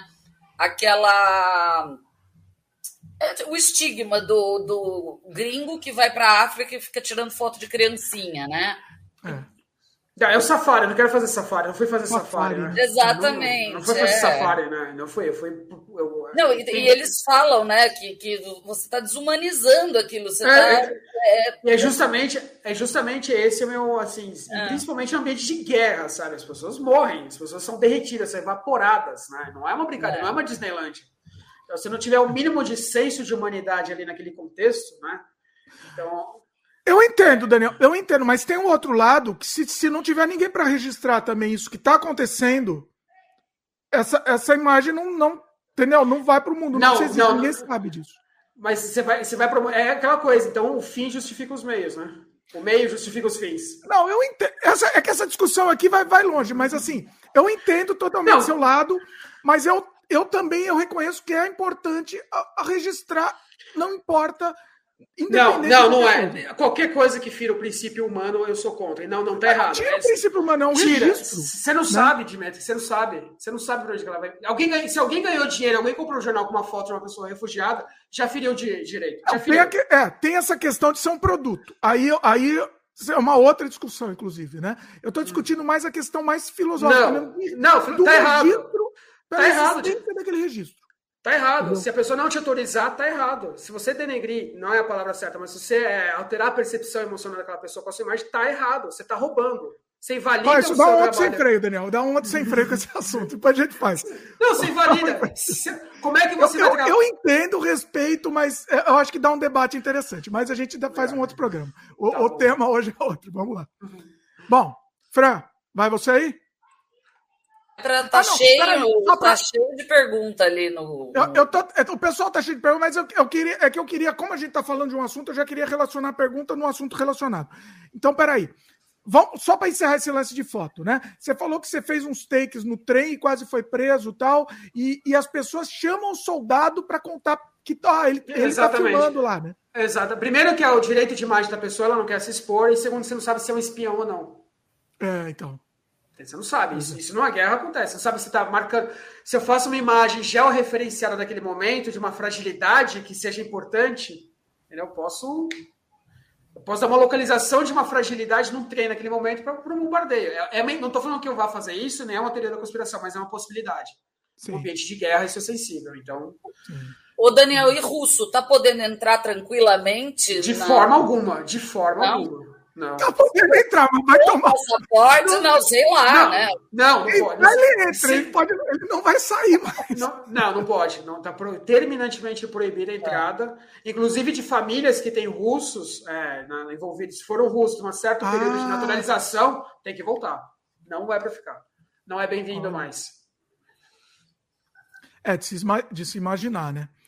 O, o Ian perguntou da relação do, do nominável brasileiro com o, com o Putin, se, é, se isso é mostrado na Ucrânia e se a população não falou nada, se você não, você não teve nenhum uma animosidade por causa disso. Você entendeu, né? O que eu perguntei? Porque eu não falo o nome. O inominável, né?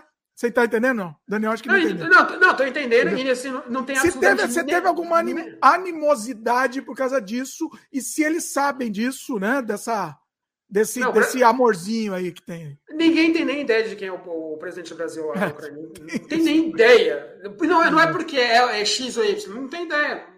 Não diz respeito. Não, é verdade. Não tem. O Brasil, o Brasil não tem absolutamente nenhuma influência nesse conflito. Nem, nem positiva, nem, está muito nenhuma. nem, nem positiva. Não, assim, Pelo menos gente... uma, uma alienação boa aqui. Não, nem positiva nem negativa, sabe? Para o conflito em si, nada, nada. É, Ninguém tem não, nem não ideia. Existe, como se não, não existisse. Não, não. O Fran, quer, quer você aí? Que eu tô, eu tô com umas aqui para mudar de assunto aqui. Quer ir você? Pode, não, pode mudar. Eu já também estava querendo começar. Não, mas vai você aí, que eu tô, eu tô fazendo outra pergunta e não tô deixando você falar. Não, né? é o que eu queria passar já mais para a parte do Daniel em si, que você falou. Ah, tá. Então. É, é.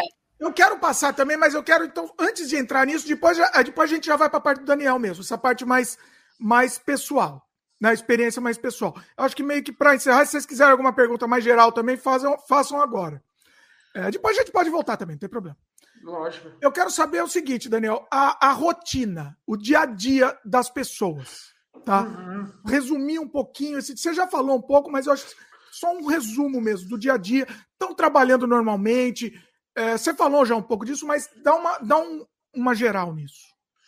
A cidade está normal, Kiev, especial Kiev, Bucha, Irpin e um pouco de Lviv, que são as, as cidades que eu passei, estão normais. Obviamente que numa situação de guerra muitas empresas fecham, você tem um desemprego, mas não foi um desemprego tão absurdo quanto eu achei. Eu não fui para outras regiões, provavelmente vai estar muito, muito pior. E, e Kiev sustenta o país, né? Então, assim, tem que trabalhar, tem que gerar coisas, tem que produzir resultados para que isso influencie de forma positiva, inclusive no curso da guerra. Porque se Kiev parar, desestabiliza, entendeu? Então eles estão muito resilientes enquanto manter a sua rotina, porque isso é importante, é um, um componente importante no, no, na, na, consecução da vitória em si. Né? Então, obviamente tem negócios fechados, não está fácil, não, como estava antes. A, a Ucrânia vinha num crescimento econômico muito interessante, muito interessante mesmo. Esse crescimento quebrou e não será o mesmo crescimento daqui 10, 15 anos, não, não vai ter mais essa força. Né? Mas sim, a vida está normal lá e eles têm que estar tá normal, eles não têm outra opção. O que eu percebi é que eles não têm o que fazer, tem que fazer acontecer, assim, sabe? Eu achei um povo muito resiliente e muito disciplinado, eu falta de disciplina, né? Muito disciplinado em manter a sua vida é, para que tenha um país livre, num, não sei se num curto espaço de tempo, mas num cenário mais ou menos assim. Fran, vai lá, vai você então. Agora vamos entrar para o. Não, vamos eu tenho pro... muito mais agora, é só perguntas diretas para o Daniel. Isso. Agora acho que é a hora, acho que a gente já pode tá. começar, acho que a gente já deu uma geral agora. Agora vamos para o âmago mesmo do Daniel. vai lá, Fran, começa você. Vai Primeiro que eu queria saber é qual o seu método de pesquisa? O que é análise de imagem, entrevista. Eu queria saber mais ou menos que você desse uma detalhada de como você pega o material para traduzir na sua pesquisa? Então, a gente usa pesquisa de recursos etnográficos clássicos, né? É, a, a, inteligência cultural, que é, que é a minha ferramenta de análise, ela é baseada em etnografia, né? É, e outros princípios antropológicos em si, mas é a pesquisa qualis e quantis antropológica, é, a grosso modo. Assim, a gente tem alguns parâmetros, principalmente as escalas de Hofstede, que são bem únicas, né? Dentro do, da inteligência cultural e, e para a gente é importante o quanto essas escalas variam, né? Por exemplo, se é um país que tem distância do poder, pegar mais fácil, é high distance power, low distance power, né? Que é hierarquia, né? Então você tem uma escala de quanto o país é muito hierarquizado ou baixo hierarquizado, né? Então você tem uma gradação para aqui, uma graduação para aquilo. E se essas dinâmicas estão variando, para a gente que é interculturalista, isso é o mais importante. Entendeu? Se é um povo muito é, individualista ou coletivista, entendeu? Você tem essas escalas. O quanto isso está variando no presente momento. Isso é importante para a gente, né? quanto ótica e quanto metodologia é, intercultural. Né? Fora os outros parâmetros sociais, quais e quantes de, de, metodologias antropológicas. Você pega o Franz Boas, qualquer metodologia simples, tipo Franz Boas, algum autor assim, você pode aplicar. Eu gosto muito do Franz Boas, acho uma metodologia muito clara, muito é, objetiva, né? e eu tento aliar essas coisas é, dessa forma. Depois disso, né, depois de fazer esse funil é, que você utiliza com lead jornalístico, né? É o que, quando, onde, como, porquê, né? Você começa a funilar para o seu objeto que você quer propor. E no final desse funil, a sua provocação, que é o teu olhar, né? Então, primeiro a gente constrói a carne, né? Tipo, se fizer uma analogia com culinária, né? Primeiro você estrutura a carne para depois você jogar o molho em si, né? Bacana, bacana. E você publica, você o que que você tem essa parte acadêmica muito ou você curte escrever sobre? Eu, go eu gosto de escrever, não sou um acadêmico clássico, porque eu contesto a academia, sabe? Eu sou um chato sobre diversos aspectos, eu não, eu não me dou muito bem com a rigidez acadêmica. Isso não é bom nem ruim, é apenas minha personalidade sendo impressa ali. Mas essa viagem, com esses três pontos mapeados, né, da Cietar, a guerra e treinando em Auschwitz, é um capítulo importante do, do livro que eu estou escrevendo agora, que chama-se Culture Matters, né? Cultura Importa, que é justamente trazer os preceitos, os preceitos menos técnicos de mais influência cotidiana das diferenças culturais. Né? Como é que você percebe, né? Só um episódio assim que foi muito engraçado na Turquia, não tem nada a ver com a, com a, com a, com a questão da, da Ucrânia, né? Eu saí da Polônia, fui revistado 200 vezes, saí no, que é aquela revista aleatória, você, por sorte me escolheram, e esqueci a chave da mala na tray, na bandejinha, né? Aí voei e tal, cheguei no meu quarto, no, hotel na, em Istambul, falei, putz, perdi a chave, né? Mas eu falei, ah, isso é de menos, né? Aí no dia seguinte fiz, eu fui lá no, na recepção, falei, ó, oh, perdi a chave. Não, isso é normal de acontecer. Muita gente perde a chave. Eu falei, tá bom, o que, que você costuma fazer, né?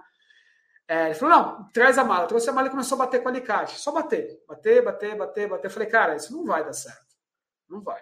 Não vai, de hipótese alguma dar certo. Eu sou brasileiro e a gente tem o jeitinho brasileiro enraizado eu já estruturei como é que eu abriria aquele cadeado, né? Eu falei, você tem outro alicate? Não, não tem outro alicate. Aí eu abri no, no, Google Maps chaveiros, né? Eu fui descobrir como é que funciona o chaveiro na Turquia, né? Aí coloquei lá, achei quatro na minha região. Falei, ah, você me ajuda a falar com esses caras? Esses caras não falam inglês, não falam árabe, né? É, qualquer coisa. Eu falo turco, eu não falo nada de turco, né? Não, isso é muito caro, muito caro, muito caro. Você vai gastar seu dinheiro, a gente tem que fazer isso. Ele começou a ficar irritado com a situação começou a bater, bater, bater, entortava, entortava. Falei, cara, não vai dar certo isso. Né? Aí eu coloquei o alicate, coloquei a chave de fenda e fiz força, começou a ceder. Só que a alavancagem ali ela é muito curta, não dava para empregar a força. Aí que eu pensei, eu vou colocar dois alicates de bico, um lado do outro, fazer a força e vai estourar. Perfeito, plano, não tem, não tem que dar errado. Falei pro cara, né? Onde é que eu compro ferramentas, né?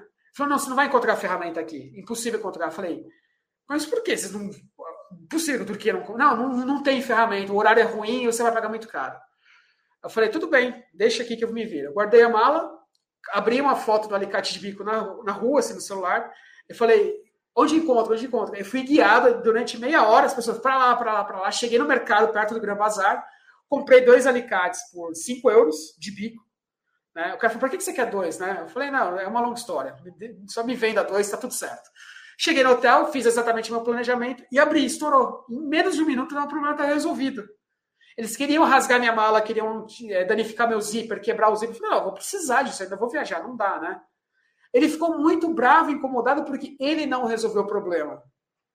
Olha ele, aí. ele ficou incomodado, porque ele é uma cultura que tem é, muito paternalista, é uma cultura que tem é, a predominância masculina, então, se a gente analisar pela ótica da interculturalidade, foi muito legal isso, sobre dois aspectos. Primeiro, que eles ficaram muito bravos que não resolveram um problema que, tecnicamente, eles são é, preparados para isso, né? E segundo, o meu jeitinho brasileiro de resolver problemas, cara. A gente resolve o problema, não tem acordo. A gente resolve, cara. Não, não, só, só um corte da Turquia, que é, é, é, isso me impressionou muito lá. Sabe? Porque eu, eu, no, era o último dia livre, a gente queria fazer um passeio de barco. Só que a gente não sabia onde era o guichê, nada. Aí saí igual o Daniel com o celular na mão, Bolt, eles não. É, é difícil encontrar quem fala inglês naquele país. Aí perguntei para um cara na rua, né, da, da, mais ou menos da mesma idade que a gente e tal.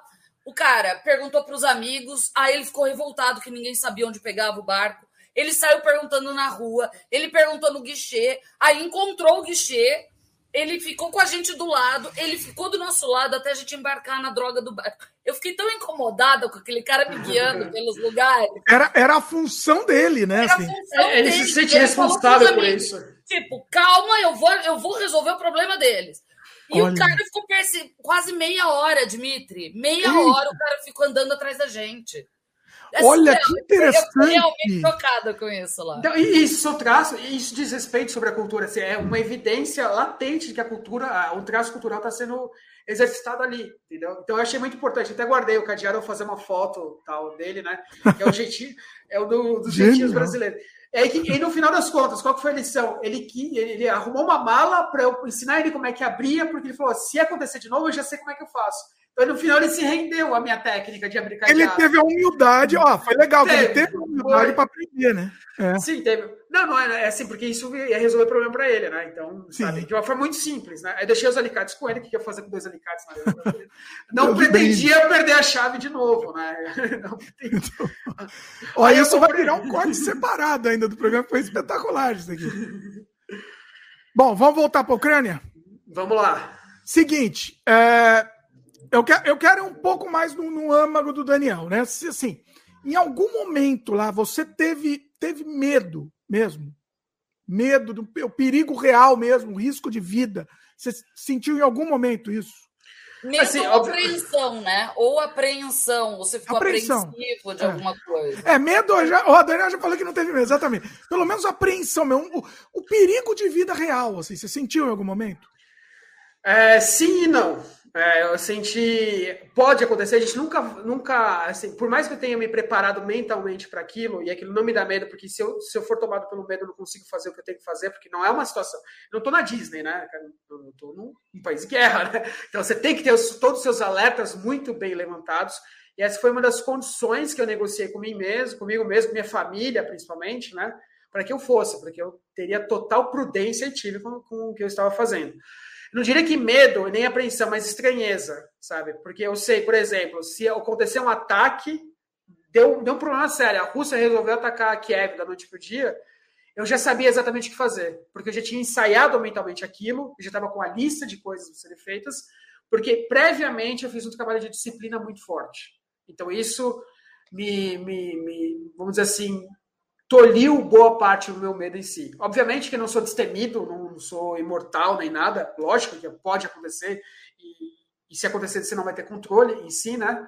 Mas medo em si de, de deminência, não. Mesmo indo para bucha, né, que na, é, mais, mais bucha do que Irpin, que tem ainda soldado russo, naquela highway, eles chamam de highway to hell, que é aquela estrada que tem muita coisa, tem, assim, alguns soldados russos, estão distantes, estão a 30 quilômetros ali, mas eles estão ali. Poderia ocasionalmente acontecer alguma coisa, poderia naquele momento, estar no momento errado, na hora errada, fazendo a coisa errada, né? Poderia acontecer, pode.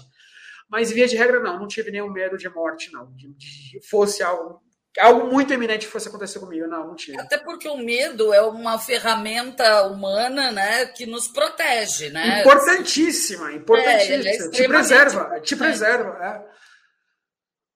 Mas medo de morrer ali, é, obviamente, quando você escuta que vai ter um ataque aéreo, você não vai ficar tipo, nossa. Vou, vou abrir uma cerveja. Vou abrir a cerveja e ver o ataque. Não, né? Você fica apreensivo, né? Você começa a fazer cálculos, onde é que está o abrigo, onde é que eu estou, qual é a distância que eu tenho para tal lugar, entendeu? Os metrôs de Kiev são os, metrô, os metrôs, a linha de metrô mais profunda do mundo.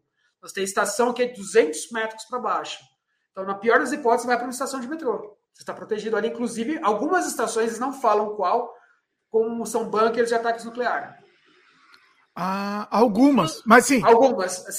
Deve ser. Divulgaram, né? Divulgaram várias não, imagens do pessoal se abrigando. Sim, na... foi no começo. É, no começo, logo no é. começo. Eles não falam. Mas agora, agora não estão mais. Não, não estão divulgando tanto, as pessoas estão mais. Tem outros abrigos em si. Mas algumas estações são reservadas a ataque nuclear que possivelmente deve ter um motivo, uma, uma designação mais militar bélica para aquilo, entendeu? Deve ter uma função bélica diferenciada que não atender somente a população. Mas se não estão divulgando, é, eles não divulgam quais são as estações que Não, as, as, as, os bunkers nucleares não, eles não, não, divulgam. Mas e aí, como que a população vai se, vai se preparar, vai se abrigar lá? É, deve vir algum alerta no SMS, alguma coisa assim, entendeu? Alguma vai pro bunker tal. Vai, né? vai, exatamente. Tá. Você não pode saber antes, né? Entendi. Exatamente antes. Pra, não sei, se é para não gerar muito, muita procura ali, se congestionar o lugar, não sei. Realmente não sei. Teve algum momento que você se arrependeu? Pô, não devia ter feito isso. Cara, não. Não, não tô falando isso de, de ter ido para lá, né? Alguma coisa não. específica que você fez lá, que sei lá. Não, não tive, não. É... Talvez algumas fotos, como eu te falei, é... de tirar de situações, eu apaguei as fotos, não, não, fiquei com as fotos. Porque... Ah, você apagou? Apaguei. Foram três Por você, fotos. não foi ninguém que Por mandou. mim, não, por mim, não, foi por mim. O que, que é? Fala assim, mais por cima, assim, um pouco eram refugiados de, de Odessa, né? E você vê que são pessoas típicas e humildes de Odessa, sabe? Bem, são bem o estilo retirante nordestino aqui do, do século passado, sabe? Eu não, não me senti no direito de ter aquela imagem. Falei, não, não vou ter essa imagem, não vou usar essa imagem para nada e apaguei. Sabe? Acho que foi esse o único arrependimento em si. Talvez eu ter ficado, poder ter ficado mais tempo e retratado mais coisas, assim, sabe? Mas eu penso que a viagem cumpriu a sua função, sim, para um projeto posterior com uma infraestrutura e, obviamente, precisa de uma infraestrutura, não dá para. Normalmente já se precisa uma situação de guerra, você precisa de mais ainda uma infraestrutura, precisa de mais cabeças juntos, juntas ali, precisa de mais profissionais, cada um cumprindo sua, a sua parte para um projeto maior. Né? É, não me arrependo né, de ter ido sozinho, mas que essas fotos foram as únicas situações que eu falei, não, não deveria ter feito isso. E qual foi a coisa que mais te comoveu da viagem toda? Ah, eu acho que foram dois momentos, né? É, o primeiro momento, quando cheguei em Retroville, foi minha primeira imagem. Retroville é como se fosse grande Kiev ali, né? é Kiev perto do aeroporto, onde o míssil russo caiu no estacionamento e lavou a fachada do prédio. Assim. É uma das fotos que eu postei no meu Instagram, tá lá, inclusive é de hoje, né? Quando eu cheguei ali, eu falei, meu Deus do céu, isso é, isso é grande, sabe? Isso é grave, né? E eu comecei a entrar, comecei a andar nas regiões, fazer as imagens, o cheiro de coisa queimada, de diesel queimado. Isso não desaparece, sabe? não desaparece. Eu até fotografei, tem um livro, acho que provavelmente é um livro contábil é, ucraniano, né? Que é um escritório simples de contabilidade que evaporou. Então eu retratei ele só aquela parte queimada. Ele ficou um, um ovalado assim e ficou com um texto ali no meio. Para mim aquilo foi muito simbólico. Sabe que a vida comum, regular, chata, entediante, que dá sustentação para nós, é, foi ali interrompida. Então, quando eu olhei aquilo, eu falei, nossa, isso é muito forte, muito forte. Nossa, essa foto ela é bem. Eu tô vendo essa foto, você me mandou aqui, é impressionante mesmo. É um, virou um círculo, assim, né? Uma é, exatamente, é, exatamente. Para mim, aquilo foi assim, nossa, é a vida cotidiana, a vida ordinary, ordinary life sendo interrompida ali da forma mais brusca. Porque é um míssil, não teve aviso, né? É um míssil que caiu ali. Sabe, caiu num carro, matou um, acho que duas pessoas ali. E assim, é, o dano causado aquilo foi absurdo, foi um míssil de alta potência, sabe? Para tirar a fachada de um prédio, destruir estacionamento e tudo mais, foi de altíssima potência. Foi bem, bem complicado. E outro momento que eu fui. Pode falar. Não, pode falar, fala. Desculpa. É, eu fui para Bucha, né? Bucha é uma cidade mais ou menos turística, é uma cidade de, de sítio, sabe? De sítio que a gente tem aqui, de casas bonitas tal. E essa pessoa que estava comigo, que foi meu guia, ele é um advogado, né, bem sucedido, né, muito bem sucedido, mas a família dele está na Alemanha. Né, então a gente foi na casa dele. Os russos eram duas casas, é, é como se fosse um micro condomínio, tinha quatro casas, né, e a casa dele ficava na frente, né. Os russos mandaram todo mundo embora, ele foi embora, três dias depois mandaram os mísseis e incendiaram a casa, né, toda a casa, toda. A casa é, o calor era tanto que deixou, fez com que o aço da estrutura da casa ficasse líquido, que o vidro ficasse líquido. Né? Então, e eu fui com ele e me tocou muito. Ele, ele falou: Meu, você precisa levar essas imagens para o mundo, você precisa fazer alguma coisa com isso. Então a gente foi na casa dele, que era dele, né? É, então a gente começou a olhar a estrutura da casa, ele contando. Eu gravei, isso eu gravei o depoimento dele, né? Ele contando o que estava acontecendo ali aqui ficava isso, aqui tinha. Assim, tudo eu posso reconstruir, mas as minhas memórias não, não vou conseguir mais reconstruir. Muita peça de arte, né, que ele perdeu, que estava ali e tal, não sei o que lá. Então, isso me tocou muito, né. Aí eu perguntei para ele, uma das razões, né, por que, que, que, ele acha que o exército russo fez isso, né? Inclusive, na, na, assim, na, tem um playgroundzinho, sabe esses tanques de areia? Ele tem uma cova do míssil que aterrizou ali no tanque de areia, de brinquedo, assim, sabe? Tá do lado, sabe? Então eu fotografei ali, falei, meu, você tem uma criança aqui, cara, evaporada. Né? Eu perguntei para ele, né, por que, que você acha né, que os russos estão fazendo isso? Ele falou, uma das minhas respostas é ciúmes. Porque eles vieram para cá, eles não conseguiam entender com aquele Império Russo era tinha um bem-estar menor do que os ucranianos. Os ucranianos, os ucranianos serem pobres, não serem anexados ao território, estavam vivendo em condições muito melhores do que eles. Ele falou que muitos soldados rasgavam sofás quando via uma casa, um sofá, porque é um, é um símbolo de conforto para eles. Eles nunca tinham visto, visto sofás como aqueles. Rasgavam uhum. uma baioneta e roubavam as lingeries das mulheres né, das casas para dar para as namoradas, que eles não tinham condições de ter aquilo. Nossa! Então ele, ele falou que a raiva era tanta dos soldados que eles enfiavam as baionetas para destruir algo que seja belo. Entendeu? Porque eles não estavam entendendo nada. E na Eu... frente dele. Pode falar. Não, pode falar, pode falar, Daniel. E na frente dele tinha um senhor que negociava carros antigos, né? Aí o exército chegou um capitão de 23 anos, né? Um tanquista, né? Falou: é, o senhor é russo ou ucraniano, né? Falou, sou ucraniano. Ele falou, o senhor devia. A resposta é errada, o senhor devia falar que o senhor é russo. Você devia ter orgulho de ser russo. Ele falou, mas eu não sou russo, eu sou ucraniano. Quebraram os dois braços dele, as duas pernas, jogaram no poço e mataram a funcionária dele na frente dele. Assim. Agora o senhor vai aprender que tem que ser russo. Incendiaram hum. a casa dele. Ele, ele vendia carros antigos. Eu tenho as fotos dos carros queimados, assim, né? Ele coleciona, queimaram tudo. Tudo que era belo, o exército russo estava queimando, porque eles não tinham, não conseguiam entender que era possível viver uma vida feliz, bela e próspera. Nossa, Daniel, cara. Real, né? Eu já, já emendando o assunto, já que você falou, eu ia perguntar no começo, acabei esquecendo. É, é furto. A gente sabe que guerra tem pilhagem. Tá tendo muita. Foi, foram coibidos os furtos, principalmente das cidades menores. Em Kiev não tem, porque é uma cidade grande, né? É. É uma cidade grande, não teve relatos, mas eu vi pela mídia, é, inclusive foi uma coisa vergonhosa para quem estava furtando, eles estavam sendo amarrados nas árvores, né? Então tinha uma placa nas costas, esse, essa pessoa furtou, tá? Então estava amarrado ali, sabe? Legal, que se, a moda, se a moda pega no Brasil, ia faltar árvore. A moda, a moda não vai ter árvore, não, já não é, tem árvore, né? É, a gente já precisa da Amazônia inteira para amarrar todo mundo. Vamos mandar gente para a Amazônia.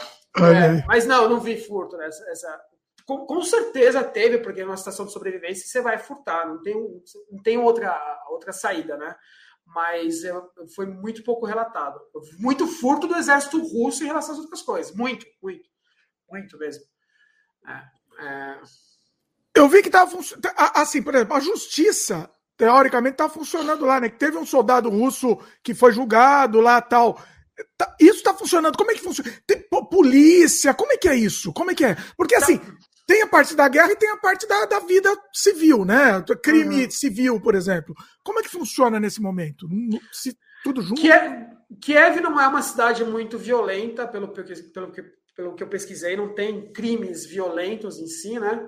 É, então a polícia estava mais forte do que antes, inclusive a, o exército está fazendo um trabalho de polícia e patrulhamento na cidade, justamente para tentar coibir qualquer tipo de convulsão ou desestabilização né, da cidade em si. Então está muito bem policiada, assim, não, não tenho o que falar. Está é, tá muito segura.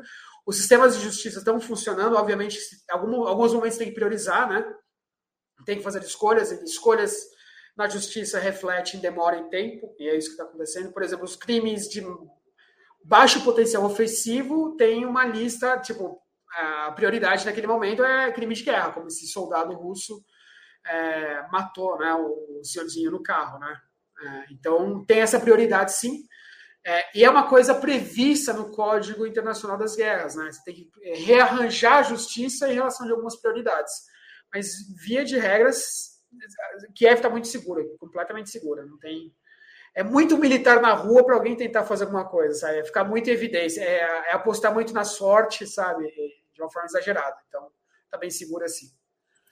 Eu tenho que fazer essa parte aqui. Eu sempre acho a palavra crime de guerra, eu acho uma, um pleonasmo, né?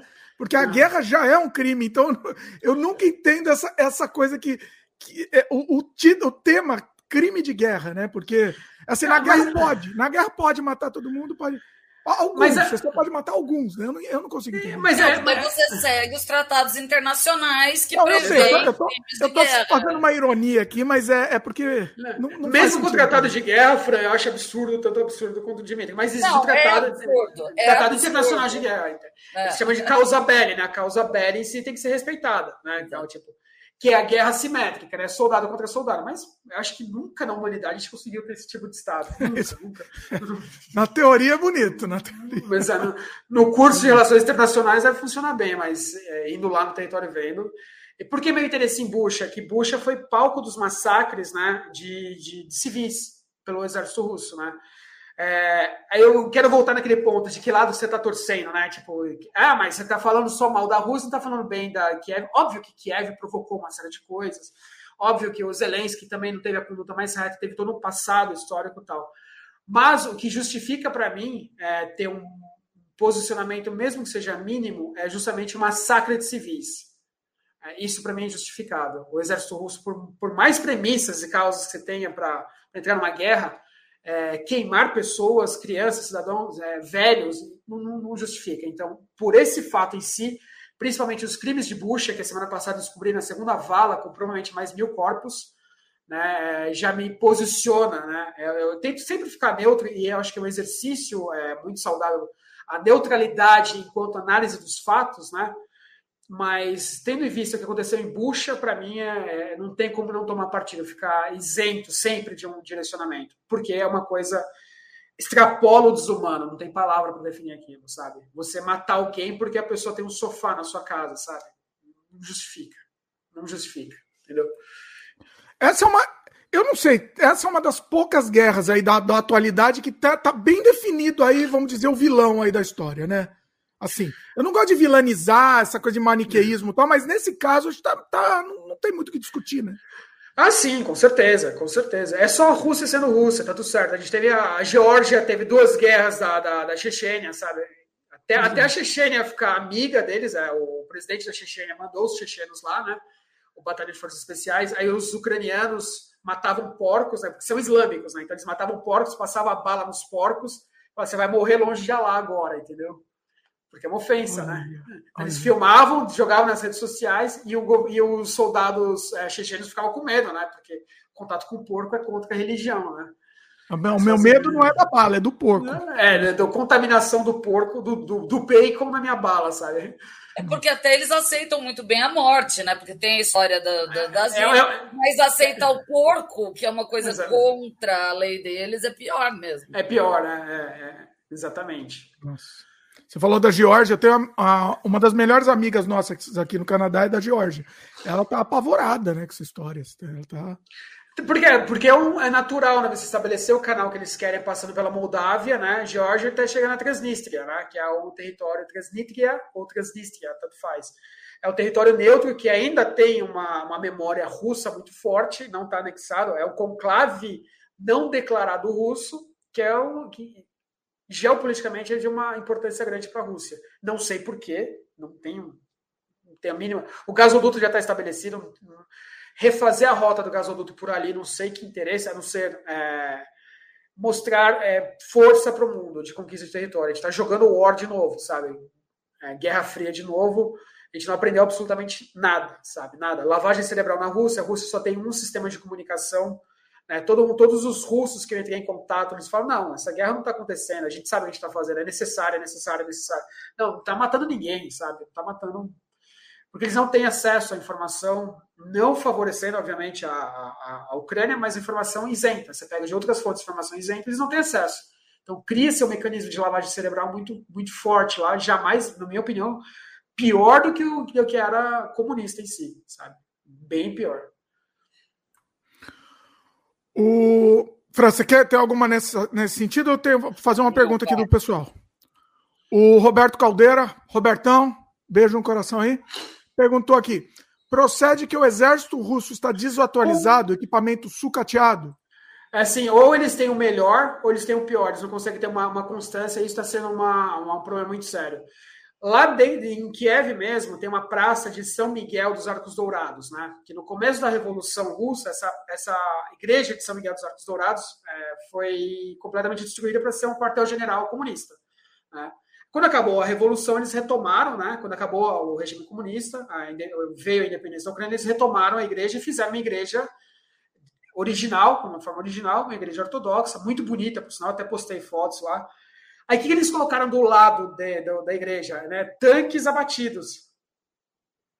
Para falar, olha, vocês destruíram a gente, agora a gente está destruindo vocês. Então colocaram ali. E em cima dos tanques, colocaram comidas, as, as rações dos soldados, vencidas desde 2014, 2015. Eu fotografei isso, tá lá, entendeu? Tá lá, a uhum. comida, a ração dos caras vencida. Então, sim, eles estão muito desatualizados em alguns aspectos, mas para poderio bélico de longo alcance, eles têm coisas muito fortes que conseguem varrer uma, uma, uma cidade em uma semana. Mas a guerra regular ali, principalmente a questão dos tanques. Comer o que, que ele está comendo não interessa, né? Tá, o que não, importa é destruir tudo. Fuz, fuzis que não estava tirando, com, com uma manutenção não estava em dia, balas vencidas, né? munição vencida, né? Completamente vencida. O estopim não, não atirava, não impulsionava o projétil, né? Os tanques completamente ruins, sabe? Completamente desatualizados. É... Foi engraçado isso naquela avenida, naquela estrada que vem da, da, da Bielorrússia para chegar em Kiev, onde teve aquela coluna e ficou uma semana parado. Eles não sabiam para onde estavam indo, entendeu? Por que, que eles ficaram parados? Eles não sabiam o que eles estavam fazendo. O que, que os ucranianos começaram a fazer? Tirar as placas de sinalização nas ruas. Porque eles começaram a, eles não tinham sistema de localização GPS básico então, é, os próprios ucranianos tiraram as placas para eles não se localizarem.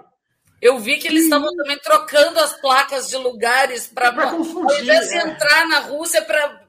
É. E, e, muitos caíam, saíam. Caíam, é, caíam. É, como é que você consegue. Como é que você trapalhões, né? É, é coisa dos trapalhões. Total. Nossa. Os, o primeiro mês da, de, de, invasão da Rússia foi vergonhoso de uma tal maneira que ninguém entendeu nada, sabe? Cadê o poderio russo, né? Cadê toda aquela, aquela potência? Ninguém entendeu nada, sabe? Nada. E também subestimaram muito a, a Ucrânia, né? O poderio ucraniano, né? Não, e ainda tem aquele tema, né, é, que a Ucrânia ficou com muito material bélico da própria União Soviética, né? Sim, com certeza. Tem essa mas... questão ainda, porque as, as, os grandes centros de armamento eram na Ucrânia durante a São... União Soviética.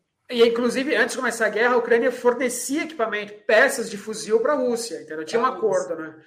É, tem uma ponte, ela tem um parque, né? Tem o Rio Dnipro, né? Que divide a cidade e tem um arco, né? De que celebra a amizade Rússia-Ucrânia, né? E três dias, an três dias antes de, de, começar a guerra, houve uma rachadura no arco. Rachou, eu fotografei Nossa, até que assim, isso. Né? Rachou, sem ninguém, rachou, do nada, assim. Rachou, assim, rachou, assim, do nada. E tem uma emenda preta. Vou postar essa foto depois. Tá lá assim, tipo, o arco não é mais de amizade, mas tá rachado. Olha que coisa. Então quer dizer que o exército russo está comparável com os desfiles de 7 de setembro aqui no Brasil. Eu acho, que gente, eu acho que em alguns momentos a gente tem certa vantagem, não sei. eu acho. Mas, por outro lado, eles têm equipamentos de última geração de ataque remoto, que, como eu falei, vai uma cidade em uma semana. Assim. Ah, essa era uma coisa que eu ia te perguntar. Porque hoje em dia a guerra é muito tecnológica, né? Uhum. Antigamente você via avião passando, você via tanque na rua. Hoje em dia é muito. Você, você viu o avião passando, além não. dos tanques que você já relatou. Tem muito tem, tanque. Não tem. O espaço aéreo ucraniano está completamente fechado. Completamente, todo o território, completamente. Tiveram algumas brigas, a gente chama de dogfight, né? Linguagem bélica, né? Briga de caças, né? É, mas não na região de Kiev, mas ao sul. A região do Donbass, não só no Donbass, mas é, principalmente. Ai, caramba, é, no sul. É, daqui a pouco eu lembro a cidade. É, mas nessa região, ao sul mesmo, perto do mar, eles tiveram alguns combates de caça. Mas via de regra, Odessa, né? A região de Odessa ali. Mas via de regra, o, o espaço aéreo está completamente fechado. Nem helicóptero, nada, nada, nada. Porque qualquer coisa que levanta, a Rússia bate. E tem, tem os drones também, né? Que, que internacionalmente deram para para Tem os, os, os, drones kamikaze que fizeram um trabalho excelente, drone de reconhecimento, né, de observação. Eu ia levar um drone e acabei, eu falei, acho que vou arrumar muita confusão com isso, entendeu? É Eita, não é, eu, eu, provavelmente não voltaria o drone. Não voltava. Pode soltar? Tinha gente soltando? Como é que funciona isso? Não, não tinha não, nem, né? Não, não, em Kiev. Ia levar, você, você não ia poder soltar.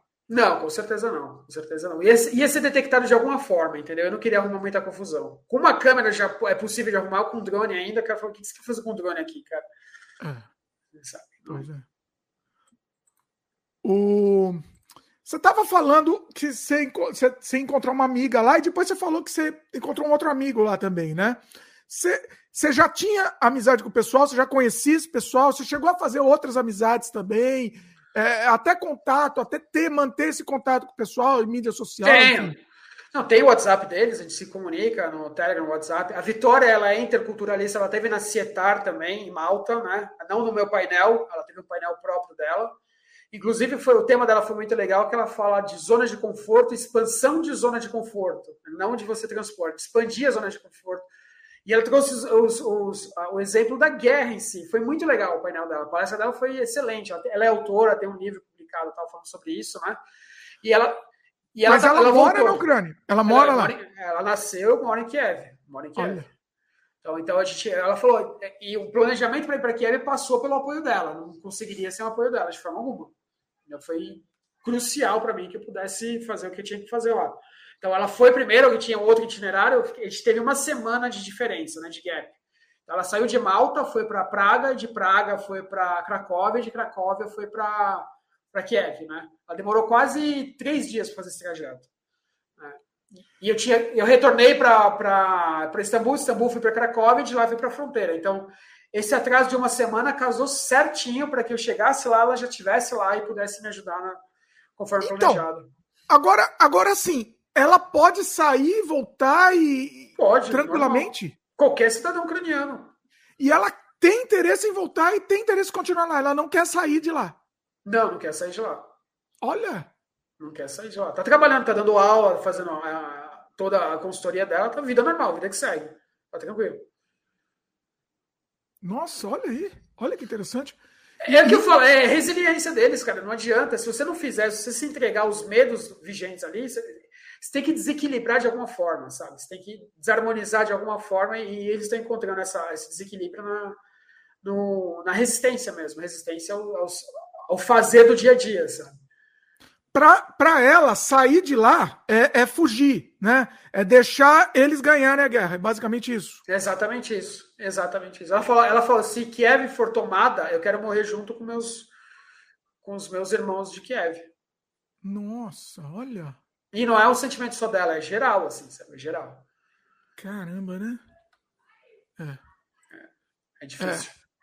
E assim, a gente só consegue perceber isso, a gente não, a gente não consegue ter essa noção, né? A gente não, não, não consegue ter a, a, a, grandeza disso daí. Então, não é a grandeza, enfim. O, a noção esse sentimento. Disso, né? É, esse, esse sentimento. sentimento. A gente não tem esse é. sentimento. É, é uma coisa que eu conversei com ela num jantar, inclusive foi num restaurante tartar muito bom, que é cultura do sul, né? E a gente falando, é, eu entendo a tua guerra, entendo. É, é difícil, né? A Rússia está atacando e tudo mais. Mas eu vivo no Brasil. É, só de arma de fogo são assassinadas por ano dez vezes mais do que morreram na sua guerra até agora. Então não é uma perspectiva, a minha perspectiva, de um país como Estados Unidos, Canadá e Europa, que são as coisas são tranquilas. Eu vivo aqui no Brasil. Então, Tecnicamente, é, assim, não desmerecendo, mas em contextos separados, a gente é exposto a um grau de violência tão intenso a longo prazo quanto lá. Obviamente que você, a violência concentrada lá produz traumas, produz situações muito piores que a nossa, porque aqui é a longo prazo.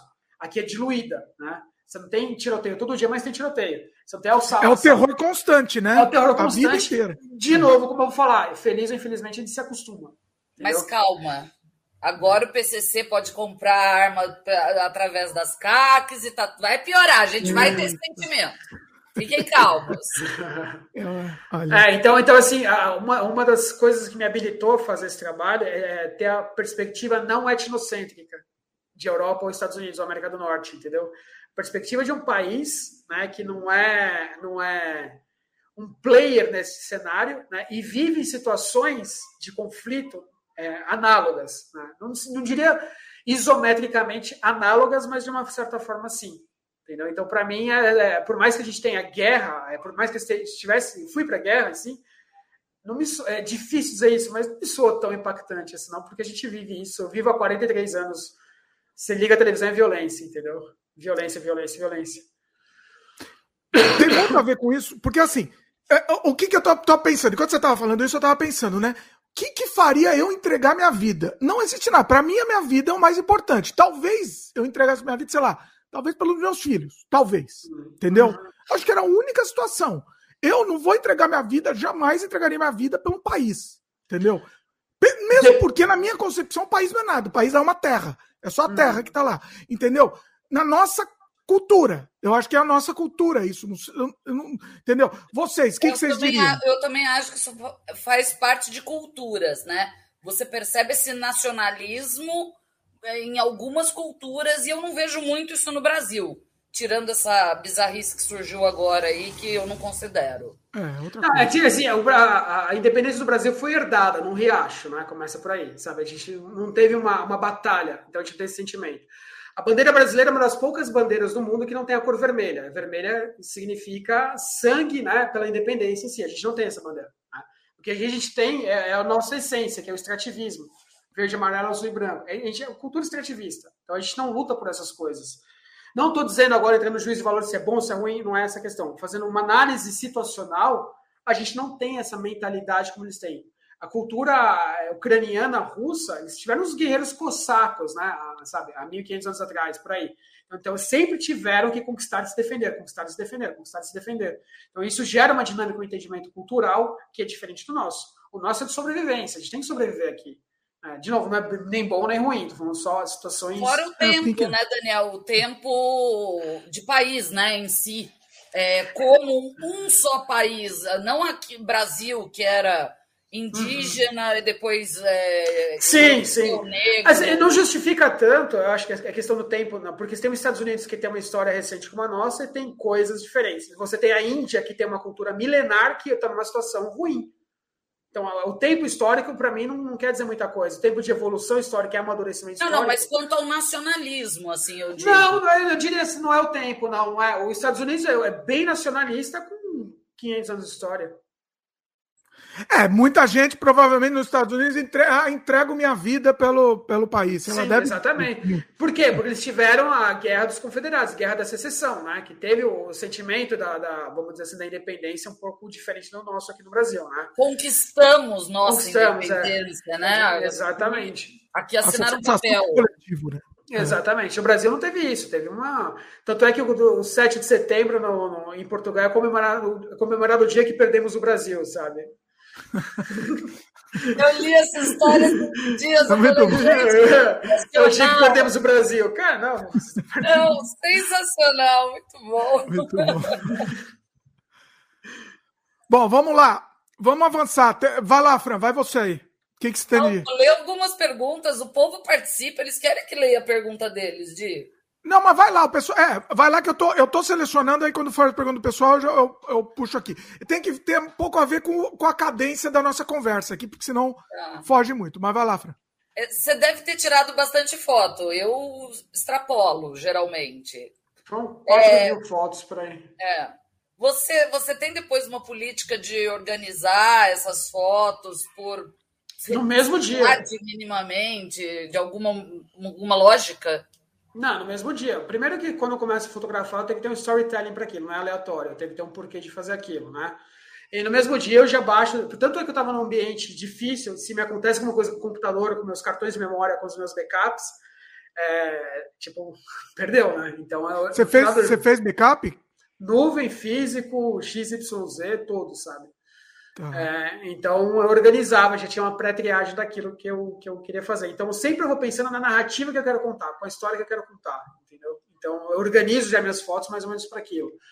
Por exemplo, essa foto desses tanques na praça do, de São Miguel é, é uma história, entendeu? É um ponto importante para mim. Então aquelas fotos estão concentradas ali. Bush é um capítulo, né? A Maidan Square é um capítulo é, o Dnipro, né, o rio Dnipro é um capítulo, Podil é um capítulo, então está tá bem organizado em função das narrativas que essas fotos têm enquanto função. Bacana. É, senão você depois perde o controle, né? Se você não for fazendo durante, né? Fica muito mais difícil. Exato. Exato. O, você falou de, de, de, de tensão tal. E você falou que teve alguns momentos que parecia virada cultural tal, né? Você teve momentos de, de, de, descontração, entre aspas, aqui, por favor, é, de descontração lá, de momentos mais que você esquecia que estava que tava em guerra, que a situação estava em guerra, e de interação até com o pessoal mais um pouco mais relaxado. Aconteceu isso daí? Sim, aconteceu. Quando eu cheguei, eu falei que eu cheguei e não tinha nada aberto, né? Eu vi um bar aberto, fui até lá e era uma festa privada. É, eu falei, não era um bar, era uma festa privada, né? Eu falei, nossa, já cheguei na Ucrânia tipo de penetra na primeira festa aqui, né? Bicão, né? Bicão, sabe? Na primeira festa, né? Então, falar, ah, se quiser tomar uma cerveja e tal, mas é uma festa privada, tipo, não tem muito a ver com você e tal, não sei o que lá, tipo, delicadamente falaram, ó, não é o teu, teu lugar aqui, né? Mas eu tomei uma cerveja ali, então eu já cheguei numa festa na Ucrânia, né?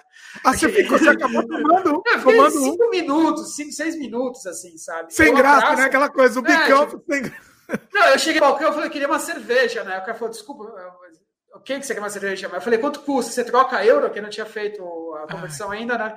Você ah. troca euro, ele vai, não, não é que a gente não aceita, isso aqui é uma festa privada, vou te dar uma cerveja e tal, mas aqui não é muito seu ambiente, né? Falei, ah, foi mal, tá? foi mal. Aí educadamente te expulsou, né? Toma essa daqui e vai embora. vai embora, exatamente, entendeu? É, tirando isso, foi legal, né? Eu achei um momento de descontração. E como, como interculturalistas, a gente, a gente vai muito em restaurante típico, né? Então, fui com a Vitória em dois restaurantes bem típicos de lá. É, então, foram momentos excelentes. Assim, a gente passou duas, duas, três horas por refeição conversando sobre as minhas impressões, conversando sobre as comidas e tudo mais. Que eu acho que eu, eu falo, não, aqui eu me descontraí sim, com certeza. Sabe, que foi, foi legal. Eu, eu tava é, off, assim, sabe? Completamente off do, do, da minha razão. Mas off nem tanto, porque o radar tá ligado, sempre pegando informação. O off Mas, é, é, mais ou menos off. É. é, vamos dizer assim, eu desliguei a câmera, coloquei na mochila, falei, não vou pegar. Cada vez que eu desligava a câmera era um momento de que não tinha uma obrigação, sabe? Quando você fica com a câmera num lugar desse, tem um sentimento de obrigação que você tem que registrar tudo. Isso acaba te consumindo. Você eu não consigo, Daniel. Eu, eu admiro isso porque eu não consigo, eu não consigo. Para mim é 24 horas. Se eu ficar sem uma câmera, eu, eu morro, eu acho. Não, é, é, cada um, né? Eu fui muito mais no intuito de escrever sobre, né, do que produzir. Obviamente vai sair a reportagem e tudo mais, mas é, o intuito primário mesmo era escrever sobre. Sabe? É, é, é a, minha, a minha fluidez, é como eu identifico, como eu expresso minhas, minhas, vamos dizer assim, minhas impressões da melhor forma. Você, come, você você falou assim de, de turista, né? Assim, você comentou aí da, falando da história da festa privada. Não tinha ninguém de turista, né? Isso não. Turi não, turismo, eu não vi, não, tipo, não vi. Pode ser que tenha, pode, não sei, porque não. Mas assim, tipo, gente nos parques, assim, estrangeiros fotografando monumentos, não, não vi nenhum. Sabe? Indo, indo nos museus, assim, sabe? Tipo, uma pessoa que você vê que é muito exógena dali, não, não, é, não tem nada a ver com aquela cultura lá, passeando, não, não vi. Eu não vi nada. O museu estava aberto? Dois museus estavam abertos, mas muito bem cercados. Você foi? Você não foi? Não, não foi, não foi. Não, não era esse o foco também. também não, não, não é, assim, é, é, nessa viagem, por incrível que pareça, eu já visitei os principais museus do mundo, legal tal, mas essa viagem eu falei, eu não vou visitar monumento, museu ou estátua. Não vou, porque é uma história não faz contada. sentido. Tá é, uma é uma história contada que não é a história que eu quero ver. Eu falei, se eu for para a rua, se eu for para Podil e falar sobre Podil, e eu comprei algumas, algumas lembranças de lá tal, para mim vale muito mais do que qualquer. Legal, eu vi, eu vi uma peça importante que eu posso ver na internet, vai ser a mesma sensação. Exatamente a mesma. Ah, é legal ver a Mona Lisa. Tá, ok, eu vi a Mona Lisa já. Eu... Mas eu não iria lá para ver de novo, sabe? Não. Até porque com a pandemia, os tours virtuais, aí você pode ver é. qualquer museu hoje em dia pela internet. Mas, por exemplo, se eu, se eu, se eu voltasse para a França hoje, eu não iria para iria para Montparnasse em vez de ver a Mona Lisa. Não ia no Louvre, naquele setor. Porque já viu também, né? Já, já viu. vi. É. Tá visto. Mas é, mas é que quando você frequenta muito, muitos museus, você vê que é uma versão da história. É, para mim é inconcebível é, o maior museu egípcio do mundo está no Vaticano, entendeu? É uma vergonha. Como é que, como é que a Pedra da Roseta está no Museu de Londres? Eu já fui algumas vezes para Londres, toda vez que eu vou lá, eu tenho que ver essa Pedra da Roseta, que para mim tem um significado importante. Apesar sabe? que o Museu Novo do Cairo é gigantesco. Eu Você fui. Foi? Ah, Você... foi na sua época ou não? Vocês, os dois foram para o Egito, tava... assim, dava, dava um sem freio, depois um sem freio Egito. Não, quando eu fui, eles estavam ainda no meio de construção, ainda, mas a estruturona já estava armada. Ah, legal. Mas é uhum. gigantesco, assim, de de, de, impressionar mesmo. Eu não sei se é o mesmo, mas é no final daquela praça, Talat Harbi, aquela praça com obelisco, você pega a direita. Ele é um museu. Não, é do lado das pirâmides.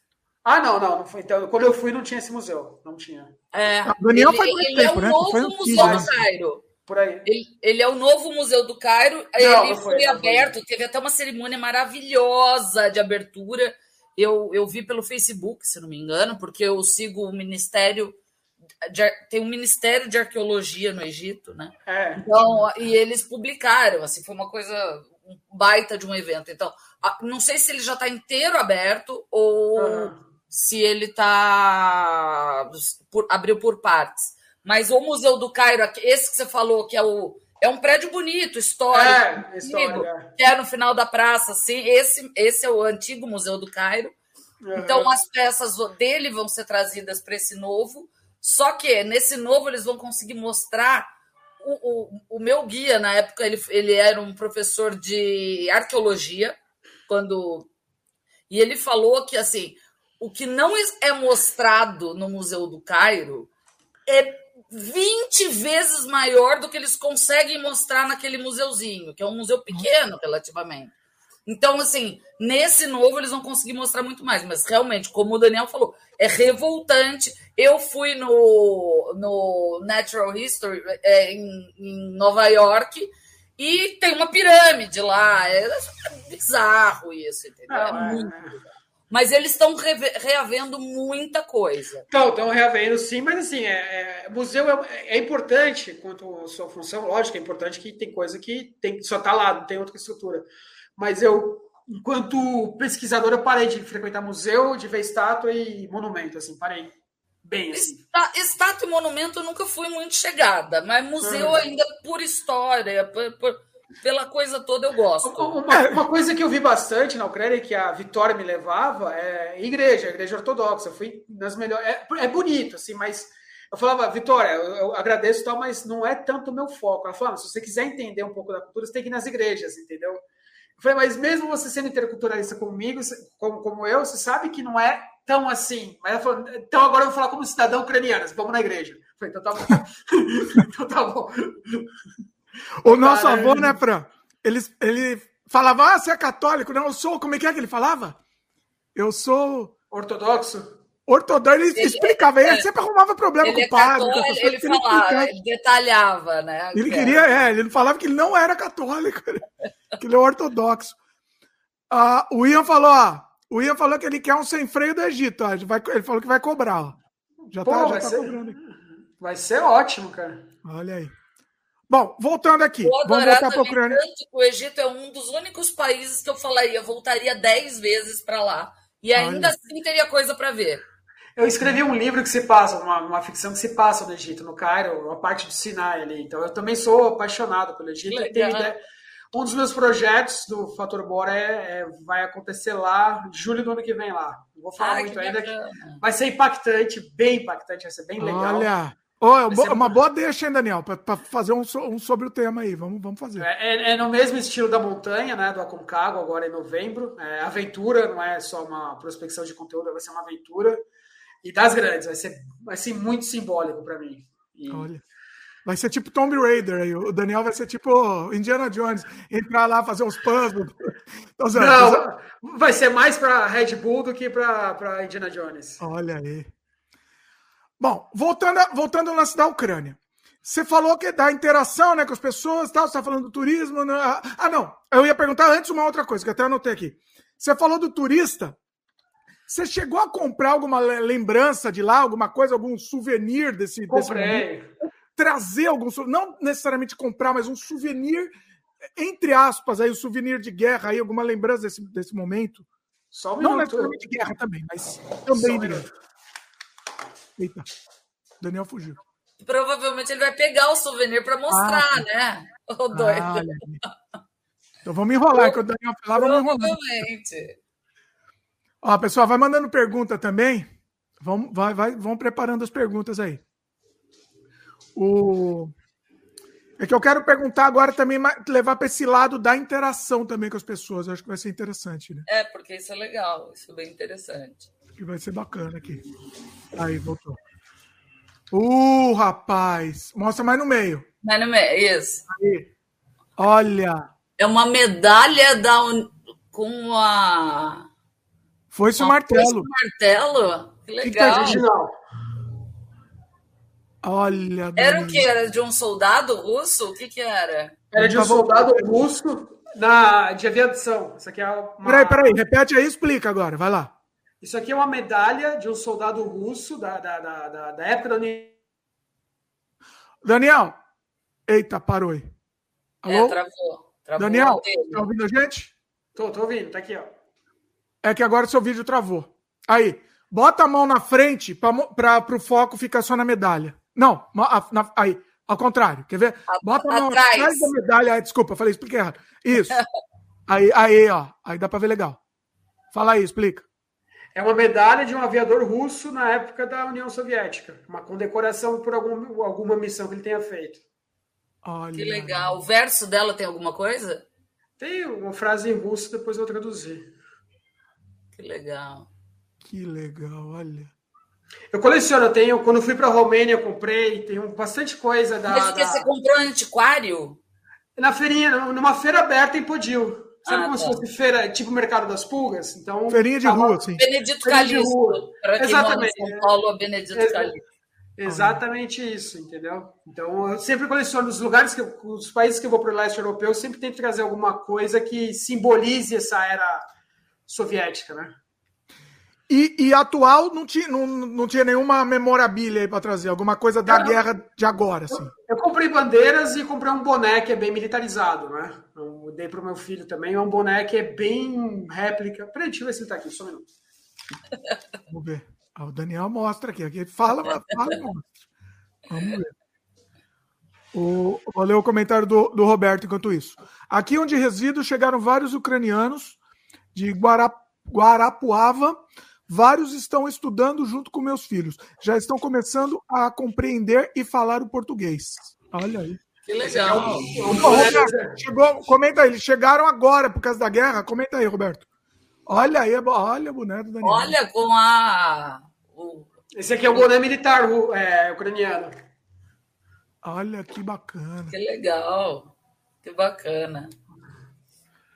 O, o Roberto comentou: ó, é, Prudentópolis, a cidade vizinha daqui, tem cultura predominantemente ucraniana. Aí tem Nova Odessa, né, no interior de São Paulo, né? Que é completamente ucraniana, né? É verdade. O, Pe o Pedro Costa comentou aqui: as escolas de Kiev estão funcionando. Normalmente, normalmente. E o Roberto comentou, é, eu perguntei, ele falou: é, vieram refugiados, vieram agora, olha só. Agora, na, na leva de agora, do êxodo de agora, né? E olha aqui o que ele falou: e os maridos ficaram na guerra e as mulheres e filhos vieram para o Brasil. Olha. Os homens são proibidos de sair, não é? é, se, ter, é. se, tiver idade militar, né, idade de prestar serviço militar, não pode sair. Agora, falando mais um pouco, Daniel, eu quero pegar você nessa parte da interação. Uhum. A interação com as pessoas, o, o bate-papo aí. Você já contou algumas histórias. O que mais? Você parava a pessoa para conversar, para meio que pegar, pegar histórias, enfim. Como é que foi isso? Eu peguei algumas histórias, sim, principalmente os lugares que eu parava para tomar um café ou para almoçar, para comer alguma coisa. É difícil você parar uma pessoa na rua, porque, primeiro, é da, não é da cultura deles, né? Essa interatividade em si, e ainda mais com estresse de guerra, obviamente, com estrangeiro, né? É, é, isso fica um pouco dificultoso, né? Mas se interagir com bastante, bastante gente, acho que umas 10, 12 pessoas, começava a fazer aquela entrevista informal, perguntando, porque a partir do momento que você fala, posso gravar, a pessoa fala, não. Não. É. posso gravar. Não pode, entendeu? Sabe o que, sabe que é legal fazer? Talvez gravar com, com só com áudio, com o celular, pelo menos para você ter o um registro disso, pra, até para você escrever. Você não vai nem usar isso, o nome da pessoa, nada preservar até a pessoa, mas pelo menos para você ter um registro para você escrever a história depois, né? Só para você. Não, não, assim, eu não tenho tanta dificuldade. Eu registro tipo os pontos chave daquela conversa, aquilo depois me remete ao que eu precisava, entendeu? Obviamente você não precisa vai ter que escrever a conversa. Mas os pontos chaves ali estão para mim estão de tudo que eu, que eu precisei, tá, tá lá, entendeu? Tá, tá mapeado, tá tudo certo. É, então, eles não são muito de conversar normalmente, nem entre eles, que é uma das poucas línguas que tem diferentes nuances e palavras para tipos de tristeza, né? É, então, eles, eles, eles endereçam a tristeza de uma forma muito diversificada, né? Para a gente, tristeza é tristeza, né? Tipo, não tem Sim. tanta distinção. Para eles, no vocabulário, na gramática deles é muito forte isso. Isso reflete nas artes, no dia a dia. Tem uma certa melancolia ali, né? Da sofrência, de gostar de sofrer, né? Aquele eterno gostar de sofrer, ver beleza no sofrimento, né?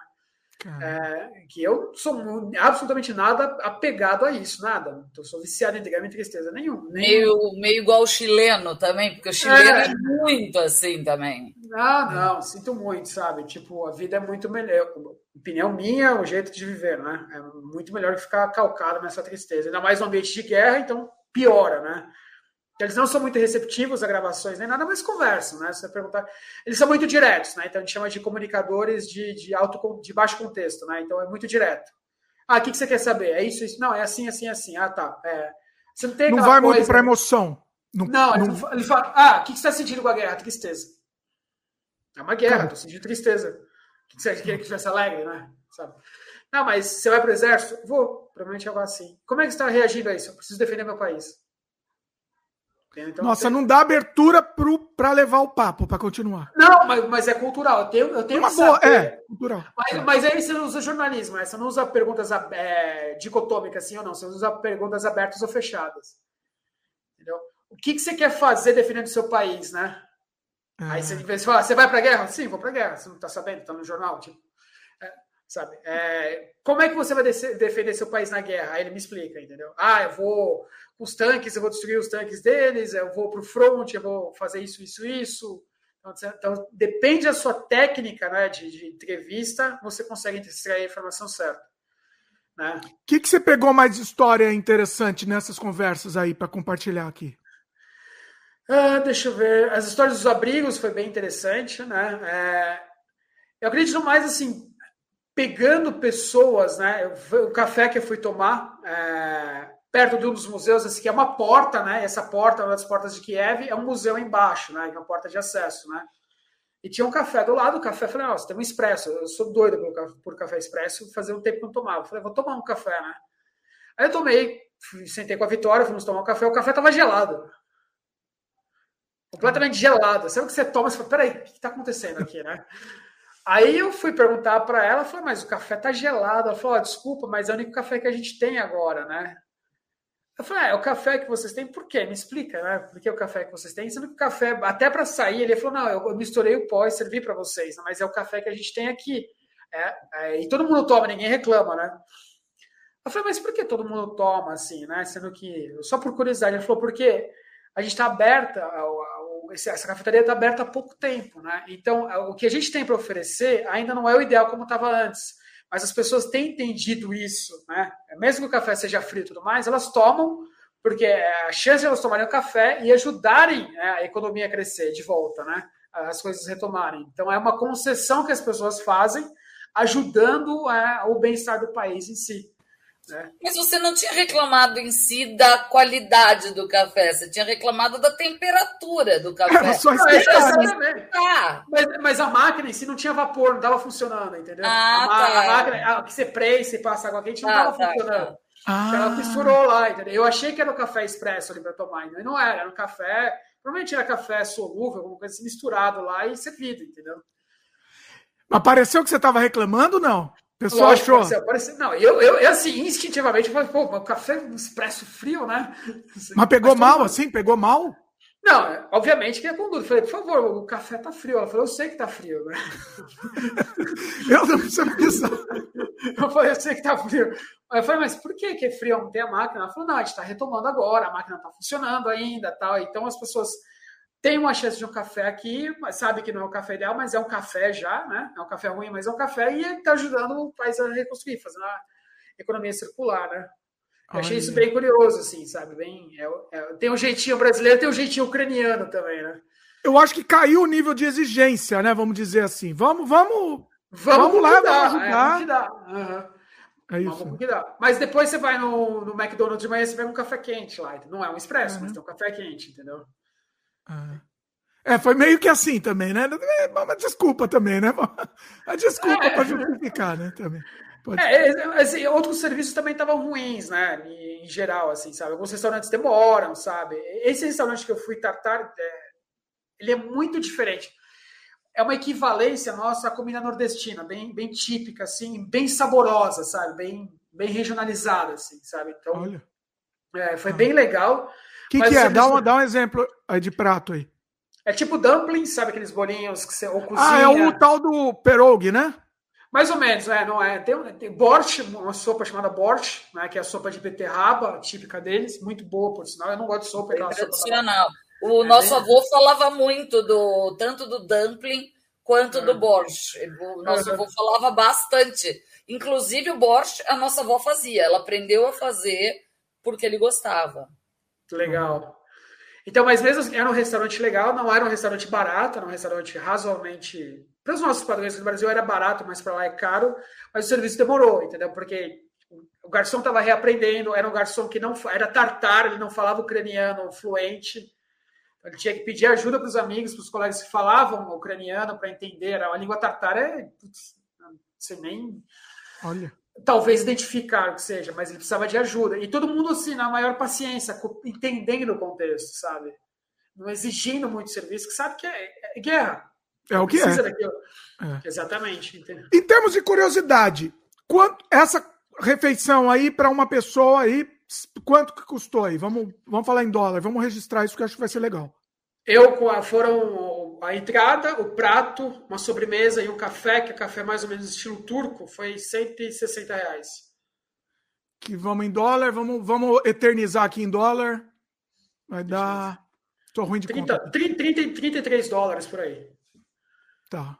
Não é barato, né? Não, mas não é, um é, restaurante, é, uma, é uma comida de restaurante. Você vai no restaurante no, no, nos Estados Unidos ou no Canadá, 33 dólares.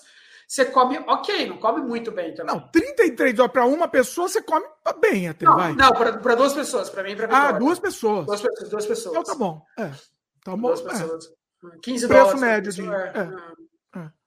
Interessante isso. Fran, vai lá você. Tem aí? Eu vou ter que ficar com o microfone bem fechado, porque parece que é o pico da, da festa do vizinho, entendeu? Manda a pergunta e fecha o microfone. Que eu mal tô ouvindo vocês, você ter, terem uma noção. Nossa. Caramba. É a vida. Peraí, então. Bom, a Fran não, vai ter, não tem nenhuma, então? Só para fazer a pergunta? Ah, não, então não. Então vai, deixa eu aqui. É, que mais? que mais desse. É, eu quero te extrair, Daniel, esses, esses momentos de interação, que eu acho que isso é uma, é uma experiência que só você teve, entendeu? E, e, e, e vale registrar aqui. Você vai, obviamente, você vai registrar no seu livro, enfim mas é, traz aqui para você estar tá no calor do momento, né? Você acabou de voltar, então acho que é legal a gente ter mais essas interações que você teve, mais esses momentos. Eu gosto muito dessas histórias aí, essa do café, por exemplo, foi uma história incrível. Mais histórias assim, o que mais você lembra aí? Quando eu fui fazer, teve, não sei se vocês lembram daquele prédio que sofreu um ataque de um míssil e o bem alto e o governo russo falou que foi um, um, um false flag, né, a bandeira falsa, que foi o próprio governo da Ucrânia que fez aquilo. É. Foi, foi, foi na volta, né? Que lá no começo, no norte de Kiev, né? É, um pouquinho antes de Retroville. Eu parei para fotografar, né? Comecei a fazer as imagens e tal. E várias pessoas também, ucranianos, pararam para olhar aquilo e começaram a fotografar também. acho que, de certa forma, eles começaram a se dar conta da, da, da, da gravidade daquilo. Né? E eu até comentei com uma das pessoas, falei, mas o mercado embaixo está funcionando, que é um prédio aqui e como se fosse um Carrefour embaixo funcionando. Só que você vê ali um buraco absurdo, assim, tudo preto ainda, sabe, de calcinado, queimado tal. Eu falei para as pessoas, mas tá, tá funcionando o mercado aqui? Ele falou, a, a vida continua, sabe, a vida continua, sim. E aí, o que, que eu fiz? Uma foto linkando as duas coisas, né, que era o contraste, né, do, do, do prédio, né, com o mercado funcionando embaixo, né. Aí o cara viu a mesma ideia, ele fez a mesma foto ali para ele, sabe? Ele fez a mesma coisa ali, copiando. Então me deu a impressão que às vezes a gente estando nesses, nesses contextos, a gente ajuda os locais a enxergarem algumas coisas que nós, com o olhar de fora, é, temos. Né? Para eles estão tão anestesiados, tão, tão em choque com o momento da guerra, com a tensão da guerra, que eles não percebem algumas nuances muito delicadas naquele momento. Né? E é, é foi de uma extrema delicadeza você ver um mercado, uma coisa popular, prédio abatido, abatido não, mas um prédio atacado ali para mim. É um absurdo, uma cena absurda, né? E duas ou três pessoas estavam no meu lado ali, não era um lugar, era uma avenida principal que teve um recuo, né? Como se fosse um retorno. Acabei, infelizmente, trabalhando um pouco o trânsito ali, que eu parei o, o, o A pessoa que estava comigo parou o carro ali, então ficou um espaço de, difícil para os carros passarem, mas falei, ah, sinto muito, vou ter que fazer isso, né? E as pessoas pararam ao meu lado e começaram a fazer a mesma coisa. Achei bem curioso isso também, sabe? Bem, bem curioso mesmo. Essa é uma visão bem interessante. Eu tenho um amigo que ele é. Ah, ele é de Jerusalém. E ele, é, ele vive no Brasil, só que ele foi visitar a família um pouco depois dos ataques que tiveram na última.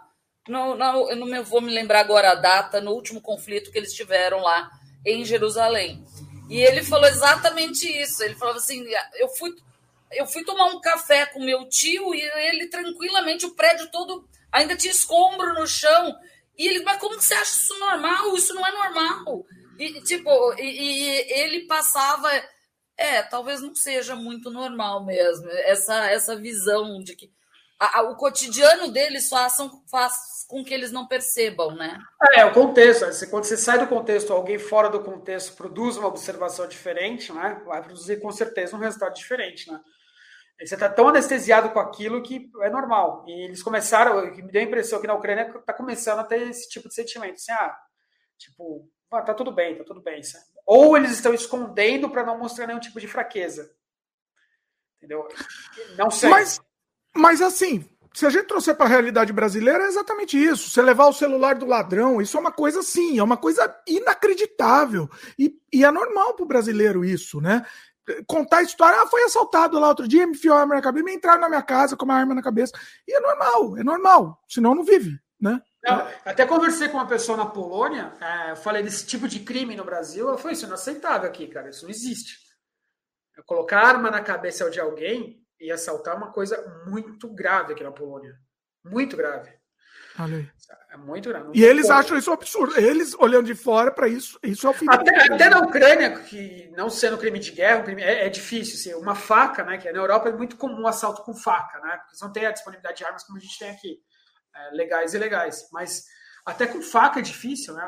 Assaltar alguém com faca é de alto potencial ofensivo. Você vai pegar uma, uma, uma pena grave lá, lá fora, né? Nem isso eu vi direito, sabe? Não. não pois é. nada. é. Ó, tem umas perguntas aqui interessantes. O Ian perguntou aqui. Essa é bem, bem interior, hein, Daniel? Vamos lá. Como foi sua chegada no apartamento que você estava?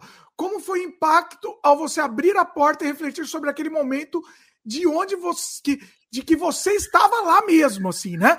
Imagina, chegou no, lá no apartamento e aí, e agora, né?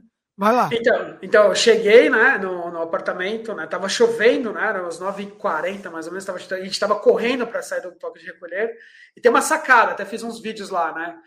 Aí eu tirei as malas, tirei a jaqueta e tal, eu abri a sacada, né? Olhei assim, escutei o toque das sirenes, né? Falei, acho que eu cheguei.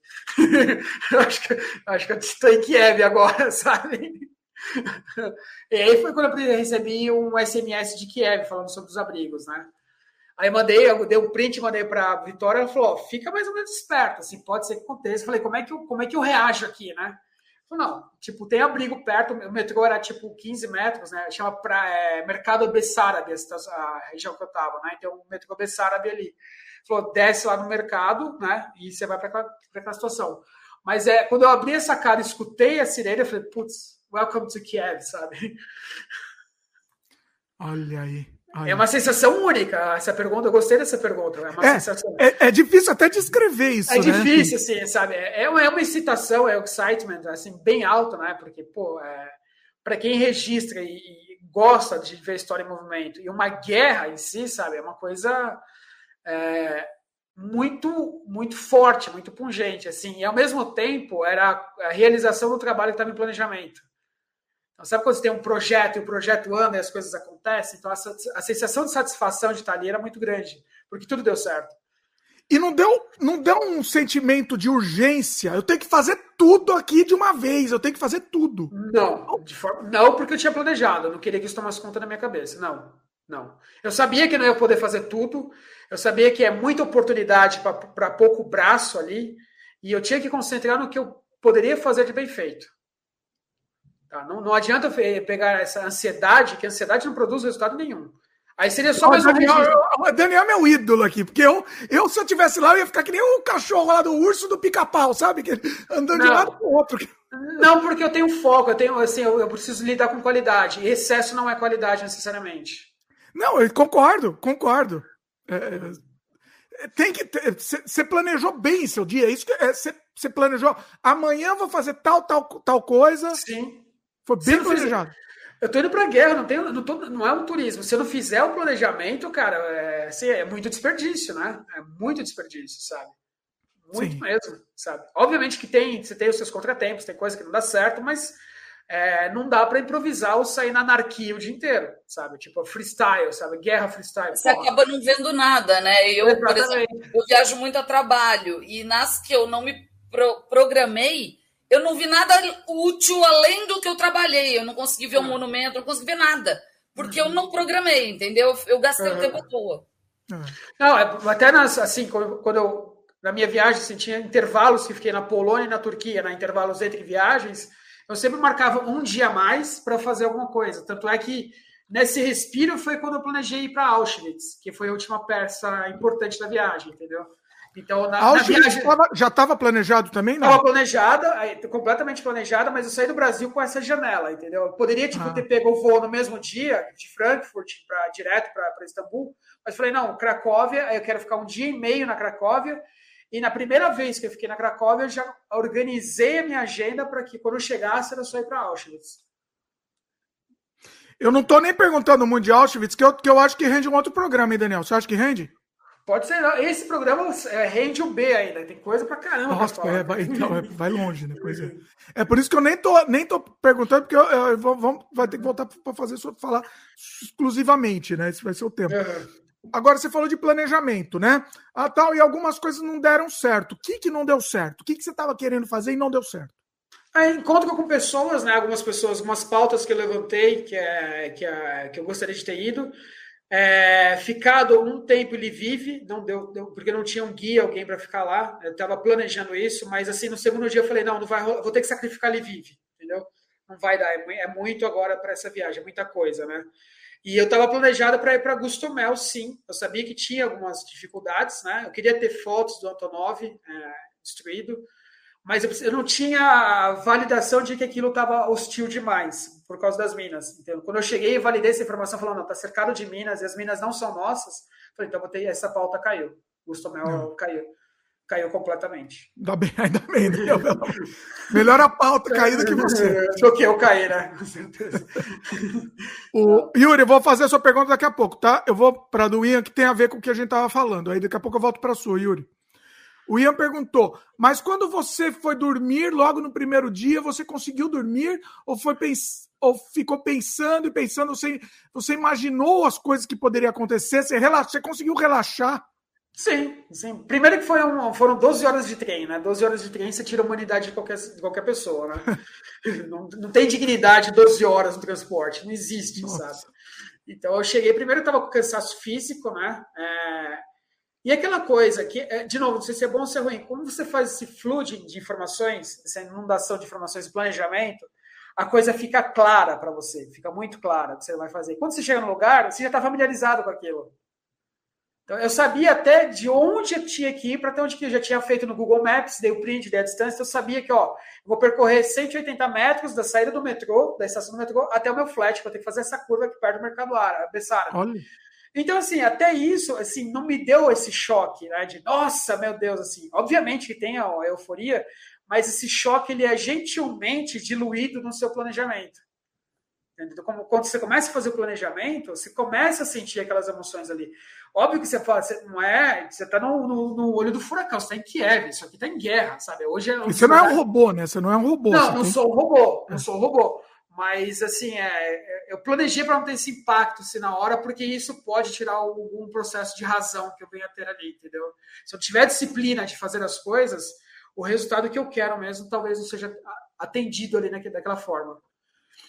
Agora, em cima disso, você se deixou cair pela emoção em algum momento, assim, de, de emocionar mesmo, de, sei lá, chegar até a chorar mesmo em algum momento, Cara, de show, assim, fiquei. Quando você vê as coisas, Dimitri, quando você vê uma bota de um cara derretida na, na saída, porque ele tentou sair do tanque, cara, é, é, por mais que você tenha planejamento e, e disciplina e tudo mais, é, cara, é difícil. Quando você vê o cara, assim, do seu lado, o cara chorando porque a casa dele foi queimada, porque o cara não gostava de sofá, entendeu? Você fala, tem uma coisa muito errada nisso. É uma coisa muito, muito de errado, assim. Se o cara lutou a vida inteira para ter as coisas e vem um um exército ser uma razão aparente, ser uma justificativa, sabe? Dá, dá, dá um nó na garganta. Quando você sabe da história de que mil pessoas ali morreram em uma semana a troco de nada por serem civis, dá um nó na garganta. Quando você vê a história de um cara que teve o senhor dois braços e as duas pernas quebradas, jogado no poço, você não tem como ficar indiferente. É, talvez essa emoção ela seja suprimida naquele momento, justamente para que eu possa retratar de forma adequada para que a minha missão ali, a minha, a minha presença ali tenha uma serventia. Porque se eu, se eu ficar em pânico, deixar as minhas emoções ali me consumirem por 100% ali, não tem por que eu estar ali, só estou me emocionando. Eu não estou viabilizando alguma coisa útil com aquilo. Não, tem que saber segurar, né? Tem que saber até que Exatamente. Se, se você não, não se emociona, tem algum nível de sociopatia aí também, né? Porque. Também, tem um outro lado. É normal numa, num grau desse. Se você pegar, por, se você pegar, por exemplo, as, as profissões mais é, que são psicopatas, né? Trabalhar em televisão está em segundo, né? Então, eu tô em casa, sabe? Então, eu tô, em casa. Então tá tudo certo, sabe? Acho que só perde para policial, alguma coisa assim, sabe? Então a gente tá em segunda ou terceira. Então, para mim, é, é o normal. Ó, a pergunta do Yuri aqui, a gente falou sobre isso, mas aí a gente não, não, não entrou nesse detalhe aqui. O Yuri perguntou: Você lutaria em alguma guerra? Defenderia o Brasil? Estendo também até para Francina essa pergunta. Ou você acha que a guerra não vale a pena em nenhuma hipótese? Cara, é pergunta complexa, né? bem complexa. Sim, eu lutaria numa guerra, se precisasse, sim, lutaria e com força, é, dependendo da causa, né? É, não tem como, algumas situações não. Eu me coloquei várias vezes no lugar, no lugar do ucraniano. Você não tem o que fazer. Você tem que fazer, você tem que fazer aquilo de certa forma, entendeu? Sim, lutaria numa guerra, sim. Não, não, não vejo é, nenhum problema nisso. É, é, é, um princípio constitucional, nós somos todos reservistas, né? Período, uma janela de, de, de, tempo, somos reservistas, né? E sim, lutaria numa guerra é, sem problema nenhum. Eu acho que, obviamente, dizendo que você não quer morrer, você não é morrer é um bom negócio, mas não para hoje, né? Então, então não, é, não, não quero agora, sabe? Mas defenderia sim, defenderia sim, sem nenhum problema. E eu vejo que o cenário de guerra, as situações bélicas, talvez se tornem mais presentes do que a gente imagina, dadas essas circunstâncias da Ucrânia. Isso, então, sem dúvida. Sem dúvida. Fran, você? Eu, eu é, logo que começou a guerra, eu me pus nesse lugar novamente, né? Porque a gente já passou por algumas guerras na vida, né? Então a gente eventualmente se põe no lugar dessas pessoas Sim. E eu me fiz essa pergunta, e sim, eu lutaria. Apesar de mulher não ser obrigatório, sim, eu Hipoteticamente, lutaria. é. É, eu, eu lutaria. Se, se fosse necessário, sim.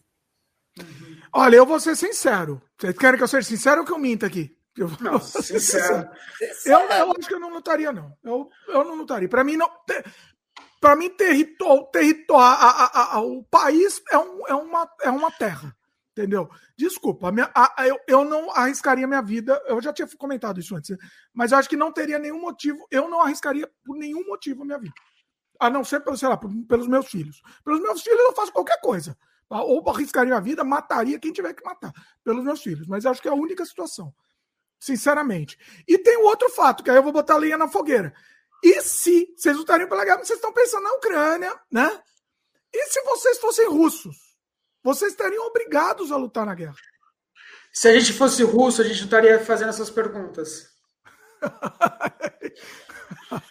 boa, boa. E eles já sabem disso, né? Eles, Como é, russo, já sabem a resposta. Pronto, é. Não, mas eles não sabem. Para eles, então, muitos, eu, eu, eu acredito que muitos sofreram essa lavagem cerebral e para eles, tá, eles estão lutando contra o nazismo mesmo, é uma causa nobre. Você não acha? O que, sim, que você acha? Sim. Eu, eu acho exatamente isso. Sofre, tem sofrido uma lavagem cerebral. Obviamente, tem uma parcela muito consciente na Rússia, né? É, e refém dessa situação, que obviamente não está provando uma, em absolutamente nada. Mas, de novo, né, o, o ideal russo, né, é, até por ter passado por, pelos bolcheviques, ter passado pelos czares, eles sempre foram muito bélicos. Né? O russo é muito bélico. É, é, o único povo que não foi escravizado ninguém, a não ser por ele mesmo, porque ele vive na eterna, sabe, é, gaiola de ouro da guerra. Ele sempre é bélico, bélico, bélico, bélico, bélico, bélico. Então, para eles não é nenhum problema, não seria nenhum problema lutar numa guerra. Nenhum, faz sabe? parte, é, faz, faz parte, parte é, faz parte. Uhum, mas respondendo a tua pergunta, é, não foi uma pergunta, mas e se fosse do lado russo e não fosse obrigatório? Não, eu só lutaria se meu país estivesse sendo atacado. Para então, atacar um outro país, não. Eu não lutaria. É, mas, mas pela, pelo discurso lá, eles estão lutando por um motivo nobre. É, é isso que eu tô falando. Não, daí é princípio meu. Eu não. Mas, mas não é que tá. Você estando lá, talvez não tivesse esse senso crítico como você tem lá. não, eu seria outra pessoa, é. na verdade, se eu estivesse lá, né? Mas é. É com essa cabeça que eu tenho, assim, eu nunca invadiria um país em circunstância nenhuma, assim, isso não, não me soa plausível. É que isso é da cultura deles, né? Já é cultural deles. Pessoal, só uma coisa.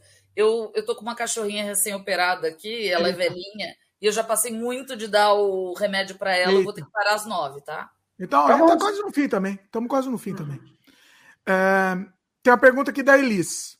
Elis sem censura. Como inter, intercult... Nossa, difícil falar essa palavra. Interculturalista. interculturalista, o mundo é sua casa. Mas de todas as suas aventuras e viagens, você conhece, consegue qualificar essa como diferente? Se sim, sob qual aspecto? E qual será a próxima? Já está no papel? Aí, ó, ó spoiler. Olha, é, sim, essa, essa viagem, eu não sei se é melhor ou pior, mas ela tem. Toda viagem tem um, tem um um tom especial. Eu falo que eu não tenho saudade dos países, eu tenho saudade das viagens, né? É, em si, sabe? Tenho muita é saudade das viagens, sabe? Uma, uma, vez eu viajei com meu pai, a gente foi para Londres, para Espanha, e a gente sempre fala isso, né? Que a gente teve saudade daquela viagem, né? É, poderia ter aquela mesma emoção em outros países e a gente sentiria a mesma, mesma saudade em si. Mas é, é, especial porque ela teve esse, esse, planejamento mais direcionado enquanto o que, que eu quero dela, né? Então, tem viagem que eu vou para fazer curso, tem viagem que eu vou a trabalho, tem viagem...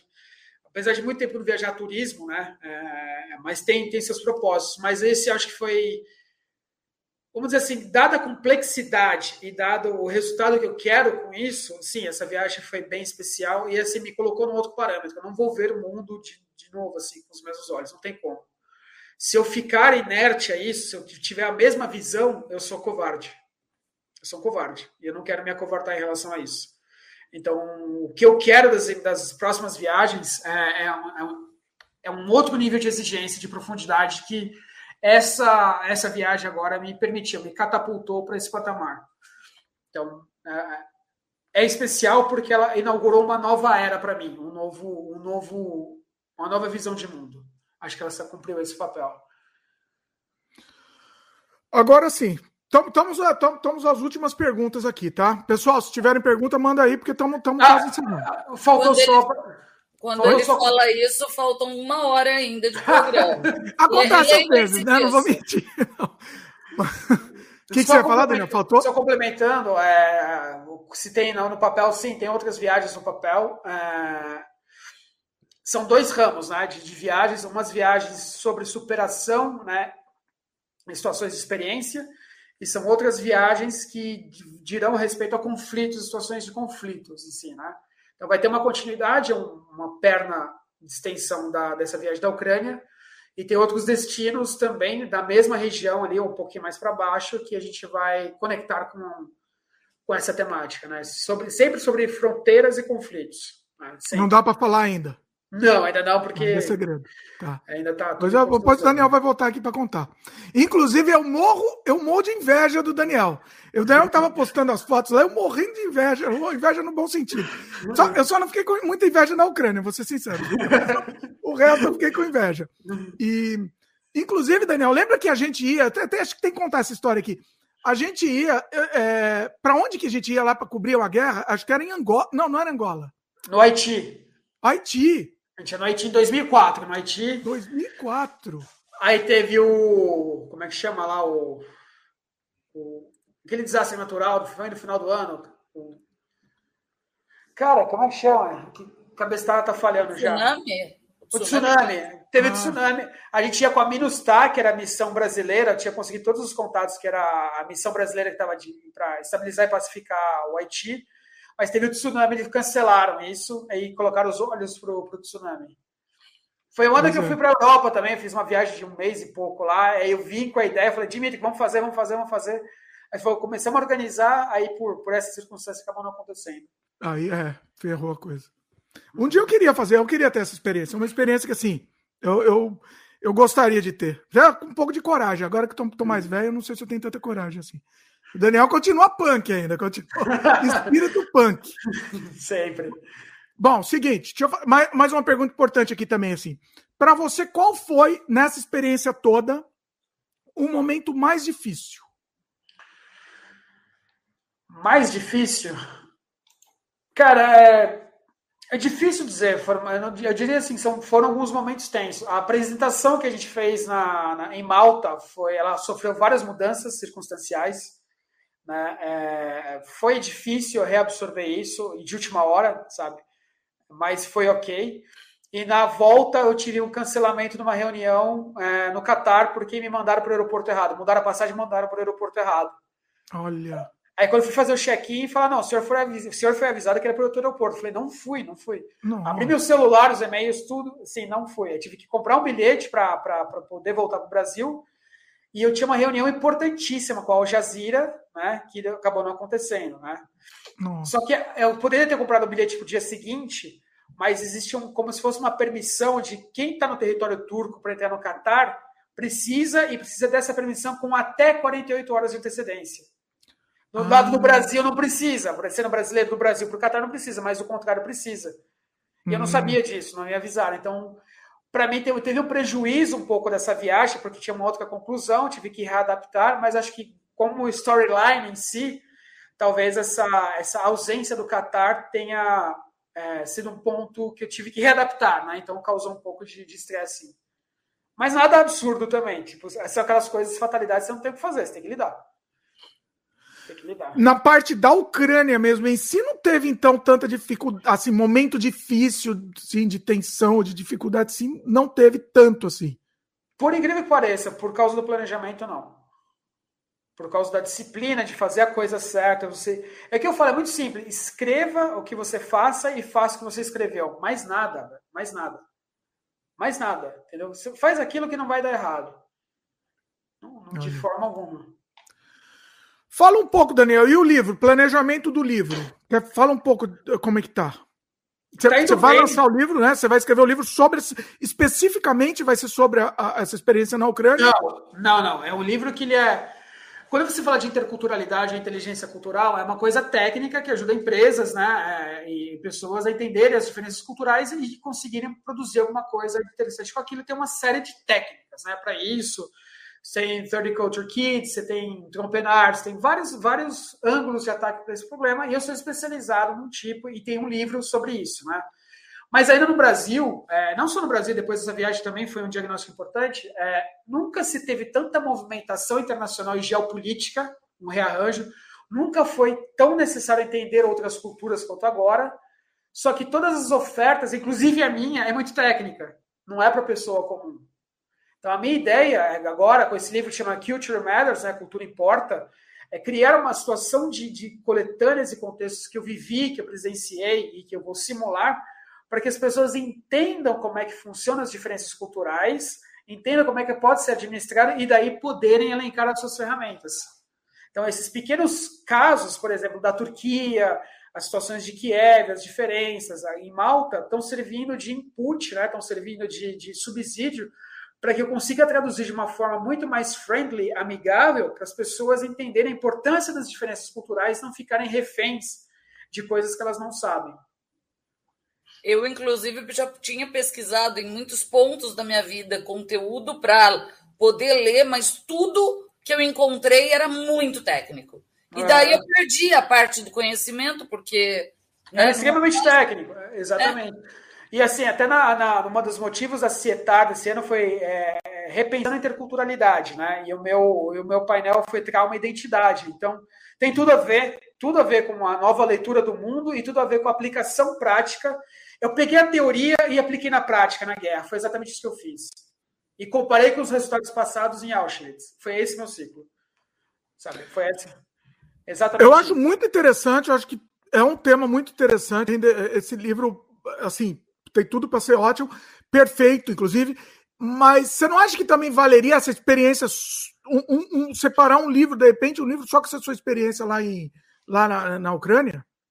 É legal se eu partir do princípio de uma estratégia de um estudo dirigido. Né? Se eu fizer um estudo dirigido sobre, sobre a Ucrânia, eu preciso de mais vezes. O tempo que eu fiquei lá, não. Eu preciso visitar mais, preciso o Daniel, o Daniel de no âmago mesmo da coisa. Não, não dá. O tempo que eu fiquei assim, não, não dá para produzir. Eu produzo uma reportagem. Eu preciso de muito mais vestígios, preciso de muito mais material humano para poder é, produzir, né? E eu tenho não renderia um livro só sobre. Não, só não, não, não, renderia. Eu acredito que não. Não, renderia. E daí, depois dessas idas, ele já estava no, no Exército da Salvação.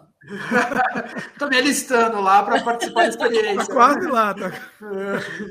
O Daniel falou de inteligência cultural, a gente tem um podcast muito bom com ele aqui, um sem freio, sobre inteligência cultural. Vou deixar o link aqui nos links comentados também. Eu recomendo o pessoal assistir. Uhum. Bom, eu tenho uma última pergunta aqui.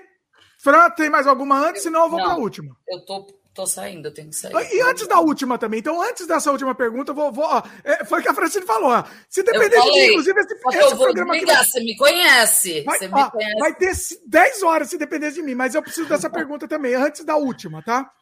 É, se você tem mais alguma história que você queira compartilhar, que você lembra, lembra de alguma história, porque eu quero é, esse calor do momento que você está tendo, que você acabou de voltar. Inclusive, acho que a gente não comentou aqui. A gente estava planejando, né? O Daniel sugeriu até fazer uma live de, de lá, né? Aí, aí a gente ficou meio na dúvida, assim, ah, tal, não vai dar conexão, vai dar problema, tal. Seria muito interessante também, teria uma outra pegada, né? Mas uhum. eu quero esse seu frescor que você tem aqui, que talvez você nem consiga relatar no livro, tal. Se tem mais alguma história que você contou que você queira que eternizar, vamos, vamos dizer assim, entendeu? é, registrar. A hora, é, a hora é essa também, antes da última pergunta que eu quero fazer. Não, acho que foi, assim, todas as histórias a gente contou no, no momento certo, nessa timeline, nessa cronologia que a gente debateu aqui, que a gente conversou aqui. Acho que foram todas as histórias, acho que muito mais, assim, quando eu colocar as imagens em, funcionamento, acho que vai contar mais em si, vai dar mais peso e vai traduzir o que eu não consigo traduzir em palavras, né? O que a gente está falando aqui. Então, a mensagem que eu falo, aguardem mais um pouquinho que vai ter material bom vindo por aí, sabe? Coisas legais vindo por aí, que talvez é, intensifiquem mais. Acho que é o momento agora, as histórias todas foram contadas, né? Acho que não tem mais nenhuma por agora, mas elas podem ser intensificadas, potencializadas através dos recursos audiovisuais, que acho que aí vai ficar legal. Que, que, que, que você, além do livro, não sei se você pode falar aqui, o, o que você puder falar, o que, que você pretende fazer mais com o material também? As fotos, vídeos tal? Reportagens, são reportagens que eu estou em negociação ainda, né? É, em dois locais, uma escrita e uma, e uma gravada mesmo, como se fosse uma reportagem, mas mais sempre no formato de vídeo reportagem, porque, de novo, né, eu não fui com, com essa estrutura e o calor precisa de uma estrutura, não adianta. Não adianta fazer as coisas é, pela metade. Então eu já sabia disso, né? Registrei o máximo que eu pude, sim, vai render uma, uma, uma reportagem, sim né, escrita e uma falada. E estou criando um blog agora, né, o Red Kitchen Diaries, né, o Diário da Cozinha Vermelha, porque minha cozinha é vermelha, então faço uma alusão a isso, que é relatar as experiências interculturais de diversos ângulos. Né? Então vai Olha. ser um, de Isso pode virar livro depois, né, também? Vai, a ideia é concentrar para virar, sabe? Oh, é, então... Tá no ar já? Não, tá, tá em processo ainda, tá em... Porque assim, eu fiquei um mês fora, né? Então, tipo, Agora está sendo tudo colocado. Então, eu estou represando, represando um pouco mais de pautas, inclusive essa, para poder desovar lá e ter mais, mais volume. Mas já tem o um endereço. Ainda não. Está tá registrado, né? Está em processo de registro, mas eu prefiro lançar mesmo quando tiver. Você não quer nem divulgar aqui? Não, ainda não, ainda não. Melhor não. Deixa, é, Diário tá, da Cozinha Vermelha, Red Kit Diary, aí eu, aí eu volto e a gente faz um lançamento bem legal. Beleza.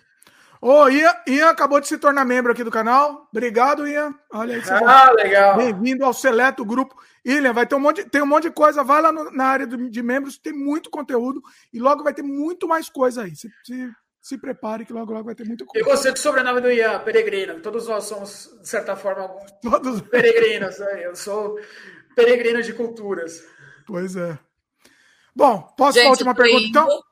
Eu tô indo, tá? Tchau. Peraí, não deixa nem a última pergunta? É a última, não, não prometo. Mas você toca com o Daniel. Eu tá bom, então vai. Então vamos despedir da Fran aqui. Fred, depois você tem que voltar aqui. Vamos fazer uns, uns mais soltos. Esse foi muito específico. Pode deixar. Do... Tchau, Mas vamos depois combinar. Tchau, tchau. A obrigado, Fran, o pessoal tava pedindo a Fran desesperadamente de volta aqui no canal. Sensacional. Vai lá, então, Fran, deu sua hora, mas depois vamos, vamos combinar de novo. Vai lá. Bom, é, seguinte, Daniel. É, depois de tudo isso que você passou, né?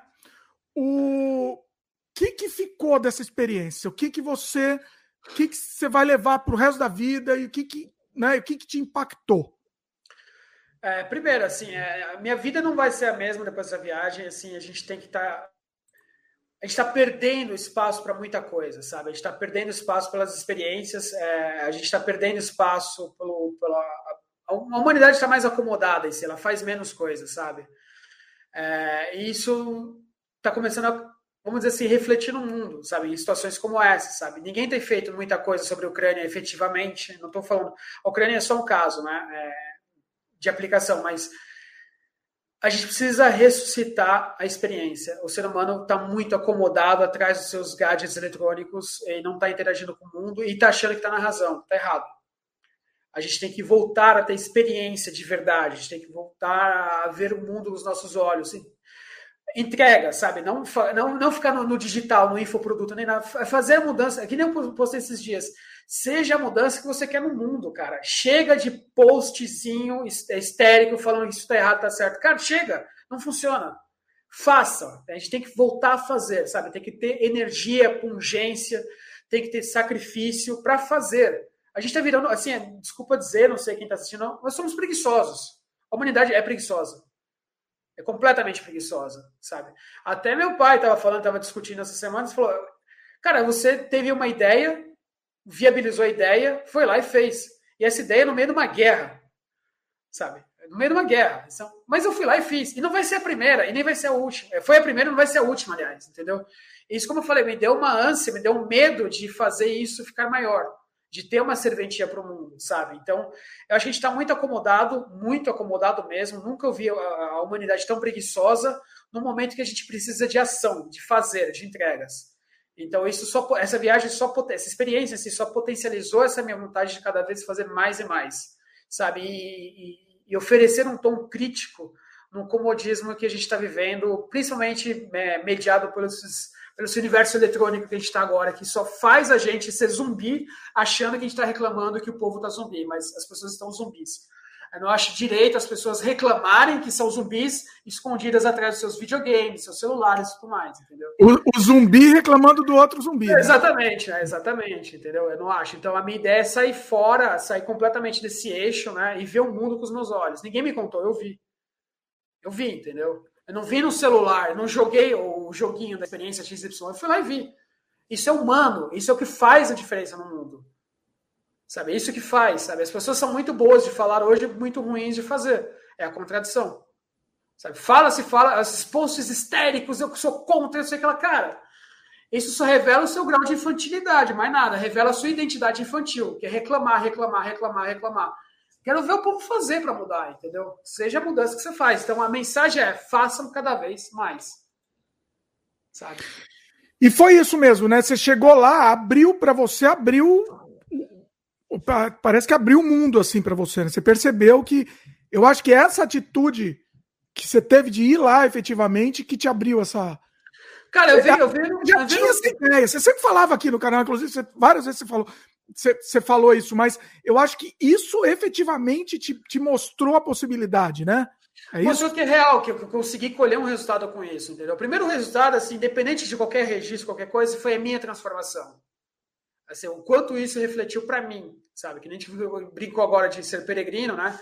É, mas o que isso mudou? Isso, primeiro, tem que me mudar, tem que me mostrar, sabe? Eu tenho que ver, sabe? Eu tenho que ver a grandeza das coisas. Depois disso, com a minha grandeza determinada, né? Me, é, vamos dizer assim, é, estabelecida, começar a produzir resultados.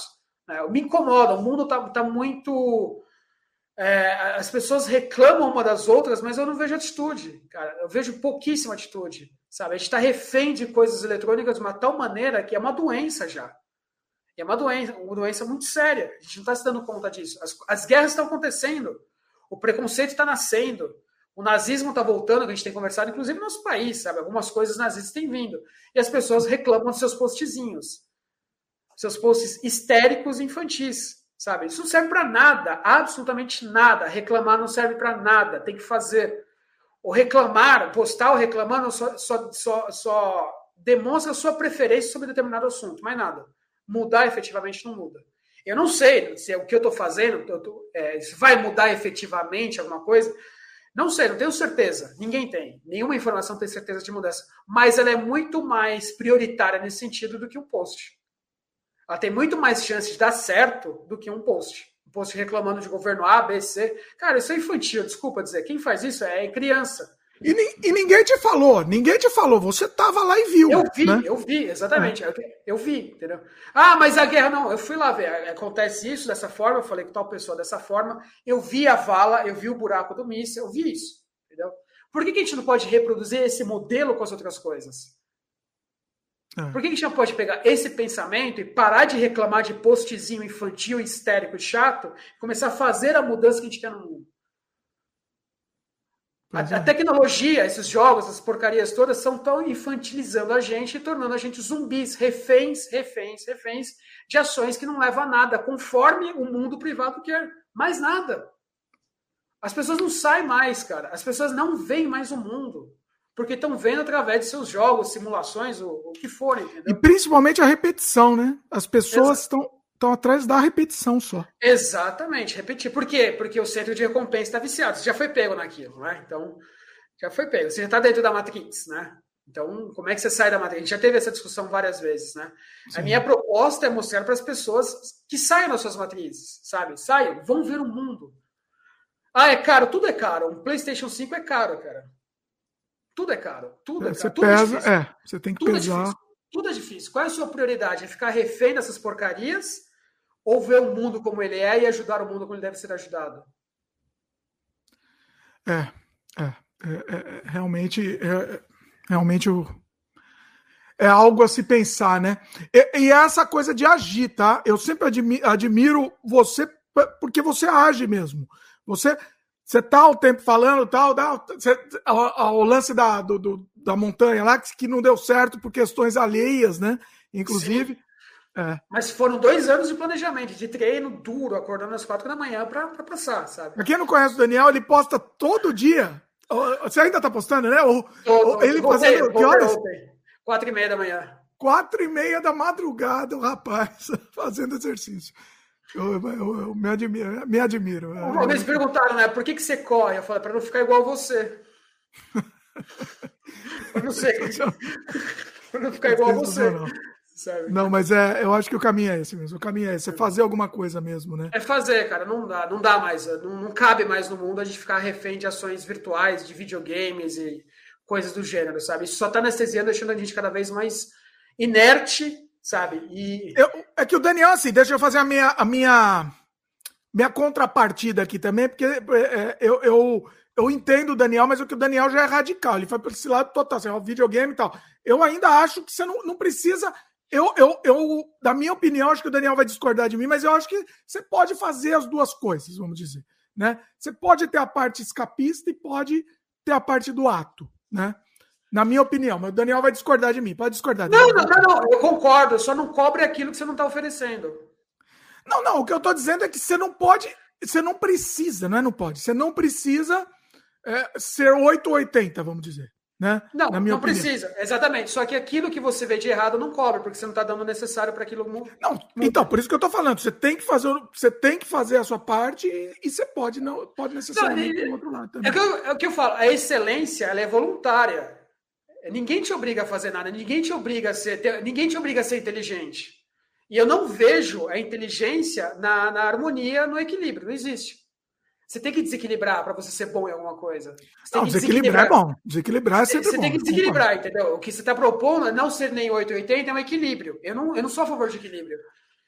É. Não sou. É, mas é o meu estilo de vida. Eu acho que o equilíbrio não leva a nada, absolutamente nada. Te leva uma falsa ilusão de que sua vida está completa. É. E pior que você, você, o Daniel ele planta, ele planta minhoquinha na nossa cabeça, né? Tem, tem, tem razão. Pior que tem razão. Te dá a falsa sensação que tá tudo certo, porque a gente é programado para ter equilíbrio. A gente é programado, todo mundo, família, é, os videogames, tudo fala equilíbrio ali. E videogame a é gente equilíbrio. procura a rotina, né? A rotina, rotina exatamente, entendeu? É. E, e, recompensa por aquilo, entendeu? Ninguém quer sofrer, Dimitri. Ninguém quer pagar o preço do sofrimento para coisas mais elevadas. Ninguém quer. Porque, assim, o que você fez foi um negócio muito difícil, né? Não, não foi do jeito que parece que você contou aqui, a tal que não tive nenhum problema lá, tal. Não, mas, mas foi um negócio difícil. Foi, pra, eu fui para uma guerra, eu fui, não fui para o front, mas fui de, de, de guerra. Eu preparei um artigo durante meses para falar numa palestra, num outro idioma, com gente muito, sabe, gabaritada que estavam de olho em mim, numa coisa de um nível de exigência altíssimo, entendeu? E com certeza não foi o videogame que me deu isso, não, mas nunca, entendeu? Nunca. Não tem como, sabe?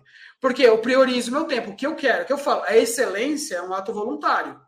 Eu quero ser bom naquilo, sabe? Eu não quero ser equilibrado, eu não quero recompensas. É o que a minha birra com o videogame é que é uma recompensa muito frágil, muito simples ali, muito imediatista, é uma sensação de prazer imediatista que não te leva a nada, te leva a caminhos muito muito ruins a longo prazo.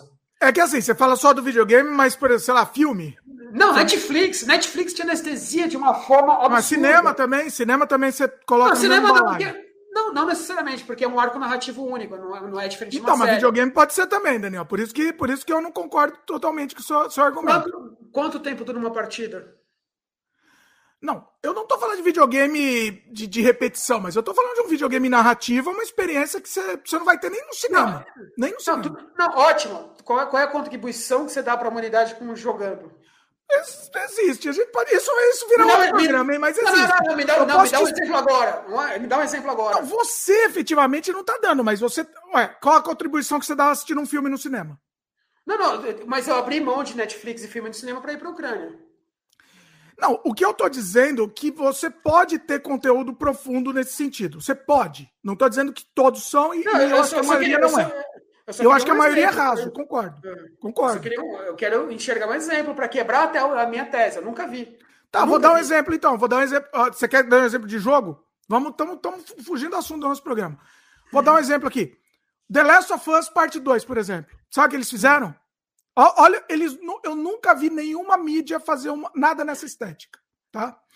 Ele tem a narrativa do personagem, do, da herói, que a gente acompanhou do, do outro jogo. Uhum. De repente, no meio do jogo, quebra-se essa narrativa e vai dar a narrativa do inimigo, que é o inimigo que atirou, que era o, a gente dá, dá tirinho no inimigo, certo? Uhum. Só que mostrou a narrativa desse inimigo.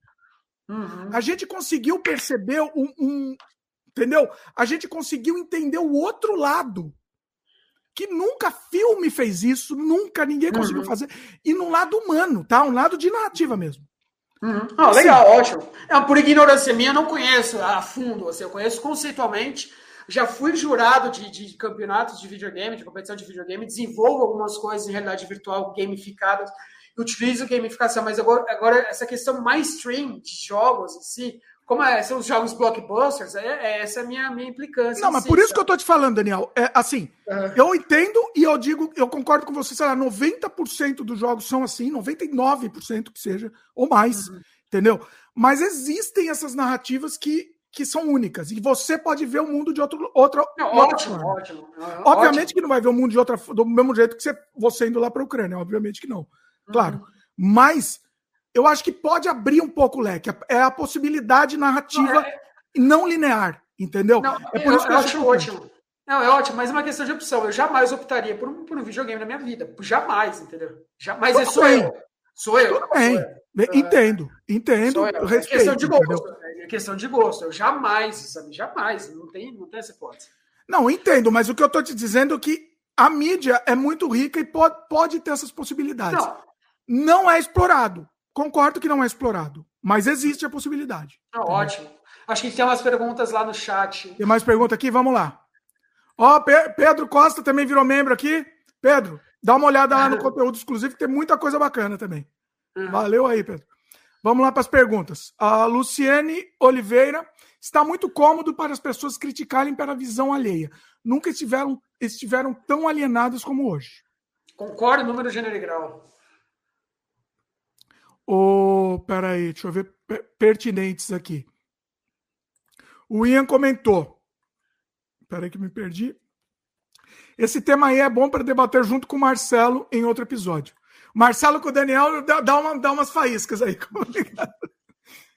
um, o Roberto comentou: hoje tem muito do faça o que falo, mas não faço o que faço. Ah, isso me. É, não tenho nem o que falar, né? Verdade. Videogame é que nem pornô, então. Mais ou, me mais ou menos, mais ou menos. A, eu concordo que 99,999 é assim, concordo, é. sem dúvida. O Ian falou aqui, Daniel está excluindo a contribuição de eu chegar aqui, que foi pelo surrealidade. Olha aí, meu querido. Meu, que, meu jogo surrealidade. Ó, meu jogo eu conheço há muito tempo. Aí. Mas eu conheço há muito tempo, há 20 anos esse jogo. Então, teve, é, desde 2000 e desde 99, o jogo lançado em 99. 20, é. puta, 20 Quebra isso, hein, Daniel? É, não, concordo, concordo, concordo completamente. Tá, tá completamente Por isso que eu falo que a mídia, se ela for bem explorada, dá para fazer coisa boa, entendeu? É, Por isso que eu não, eu não gosto de generalizar o videogame no geral. Eu generalizaria o, a banalização. Não, mas a, a, a, discussão em si vai pela mídia, que se a gente for pegar caso a caso, a gente não discute nada no mundo, né? Então você tem que não, pegar sim, o... sim. Concordo. Do mesmo jeito que o cinema também, concordo. Total. É. Uh, Roberto comentou aqui. Entendi a posição do Daniel. A experiência do game é tempo perdido em relação a fazer na vida real. Esse é, meu, esse é meu ponto. E é uma opção. É o meu ponto. É o meu meio de, de, de vida. É o ponto. É como eu vejo o mundo. Não é ninguém obrigado a. Eu não estou propondo, não quero convencer ninguém do contrário nem nada. É como eu vejo o mundo. Só isso. Pois é. Pois é. Ó, isso daqui vai renderia uma outra discussão, hein? Renderia outro pro, programa só sobre isso aí. Eu já chamaria outra pessoa ainda para dar um debate, para mesmo. Pegar fogo a coisa. Nossa, mas muito bom, Daniel, muito bom mesmo. Assim, é, é, eu tava, tava louco para fazer para fazer esse programa, registrar essas suas experiências que você teve assim. Eu acho que é uma experiência única. Eu duvido que outro podcast tenha trazido alguém que teve a experiência que você teve, entendeu? Quem que foi de brasileiro? Foi o Cabrini e o o Ian, o Ian Boechat foi Sim. O Ian Boechat, é, a gente tá, tem conversado bastante, é um cara que eu admiro muito. O Cabrini também admiro bastante, assim, sabe? Tem, tem uns caras, tem alguns outros repórteres, mas ficaram como correspondentes em Kiev. E a Globo plantou um, um correspondente em Plasmich, que é a cidade da fronteira. Ah. Tá, mas eu não vi. Mas é, é isso, é, é, é conta nos dedos aí, né? Sim, é escasso. Tanto é que chama atenção, brasileiro faz. Que, nossa, brasileiro que diferente aqui, sabe? Pois é, pois é. É assim, é uma experiência única mesmo, para levar pro resto da vida e, e, e para contar isso. É, você vai ter história que você vai lembrando. Por isso que eu falei, é, é interessante você ter alguma uma espécie de um diário, alguma coisa assim, para você ter Não, isso organizado. E, e, e, esse é o começo, né? Essa viagem foi o começo de uma nova geração de, de conteúdo que eu tô é, para desenvolver aí. Então foi o start. Ô, Daniel, eu quero ir numa, numa coisa dessa com você, hein? Queria, queria, vamos, vamos combinar aí que eu quero uma. Não sei se a patroa vai deixar aqui. A patroa deixar outros problemas, mas eu queria numa dessa aí. Só a hora que você falar, cara. Vamos, vamos dar um pacote de. de, de, de olha que, que, que, interessante, pacote de visita guiada a Kiev, né, cara? Fazer um safari, safari, de guerra. Não, não. Já pensou? Não, não, pacote turismo, turismo Kiev. Olha aí. Não, mas é, é, é, uma experiência dessa é uma coisa que. É uma coisa que você não, você não? Muda a vida. É, muda a vida. É para isso que a gente veio ao mundo mesmo. É, é exatamente, isso. exatamente. Sair de trás de uma cadeira e ver o mundo com seus próprios olhos. Só isso, cara. Exatamente. Não, é, não tem muito. É, não tem muito. É, tem que fazer, não tem muito o que pensar, tem que fazer. Estou falando, sugerindo que você vá para a guerra, mas vá ver o mundo, cara. Vai ver as coisas, sabe? Vá para uma região de conflito, vai ver como é que o ser humano opera na real. Sabe? Vai mudar um pouco. O brasileiro já está numa situação de conflito, conflito direto também. Né? Ah, assim, todos são, né? Todas as grandes guerras foram feitas pela Europa, não pelos Estados Unidos ou pela América, né, cara? Os grandes conflitos mundiais são na Europa, né? Sim. Sempre come... é, pelo menos começa lá, né? Pois é. Ah, pois é. O, o Roberto me zoou aqui, ó. Pago para ver o Dimitri enfrentando o perigo. Só que diferente do Daniel, vocês me desculpem, mas eu não consigo ficar um segundo sem filmar. Daniel, você me desculpe, mas eu não consigo, né? Não, Cara, é contra a religião. Eu não, não tem como. Ótimo. É 20, Ótimo. se eu fosse numa coisa assim, eu teria 24 horas diárias de filmagem. Eu filmava dormindo. Ó, Pedro Costa, parabéns pelo programa. Valeu, Pedro. Obrigado, meu. Elise Sem Censura comentou: papo de altíssima qualidade, bora ouvir, se inspirar e fazer. Boa noite a todos e parabéns, Daniel, Dimitri e Fran. Valeu, Elis. Valeu, Elis sempre acompanhando aí, é excepcional, cara. Muito, muito bacana. Olha, esse, ó, eu arriscaria dizer, Daniel, que esse foi o sem freio mais um dos, eu não vou falar o mais, porque, eu, eu, porque alguns vão se ofender, aí, mas assim, um, eu, tô, eu jogaria no top, top 5. Pelo Legal. menos top 5 de todos os, melhor, os melhores sem freio, sim, vai, vai entrar para a história. Pô, que esse honra. Obrigado, cara. Incrível, incrível mesmo. E, e, o documento histórico que a gente tem aqui registrado é, é, é assim, não, não, não tem preço. Não tem preço É, é Estou aqui à disposição. Vamos falar sobre os próximos. A montanha está chegando, espero que dê tudo certo dessa vez. Montanha, quando? Qual que é a previsão aí? 17 de novembro, não está tão longe assim. Né? Olha aí. Mas vamos, vamos ter antes montanha, vamos ter. Eu queria. Vamos fazer esse de Auschwitz aí. Vamos, vamos sim, com certeza. Eu não sei se o tema é especificamente Auschwitz ou alguma. A gente abre um pouco o leque para poder. Mas eu queria essa sua, eu queria registrar essa sua experiência lá, entendeu? Tá bom, de alguma forma. E, e aí a gente pensa, depois a gente conversa o tema. Se o pessoal quiser sugerir, também pode sugerir.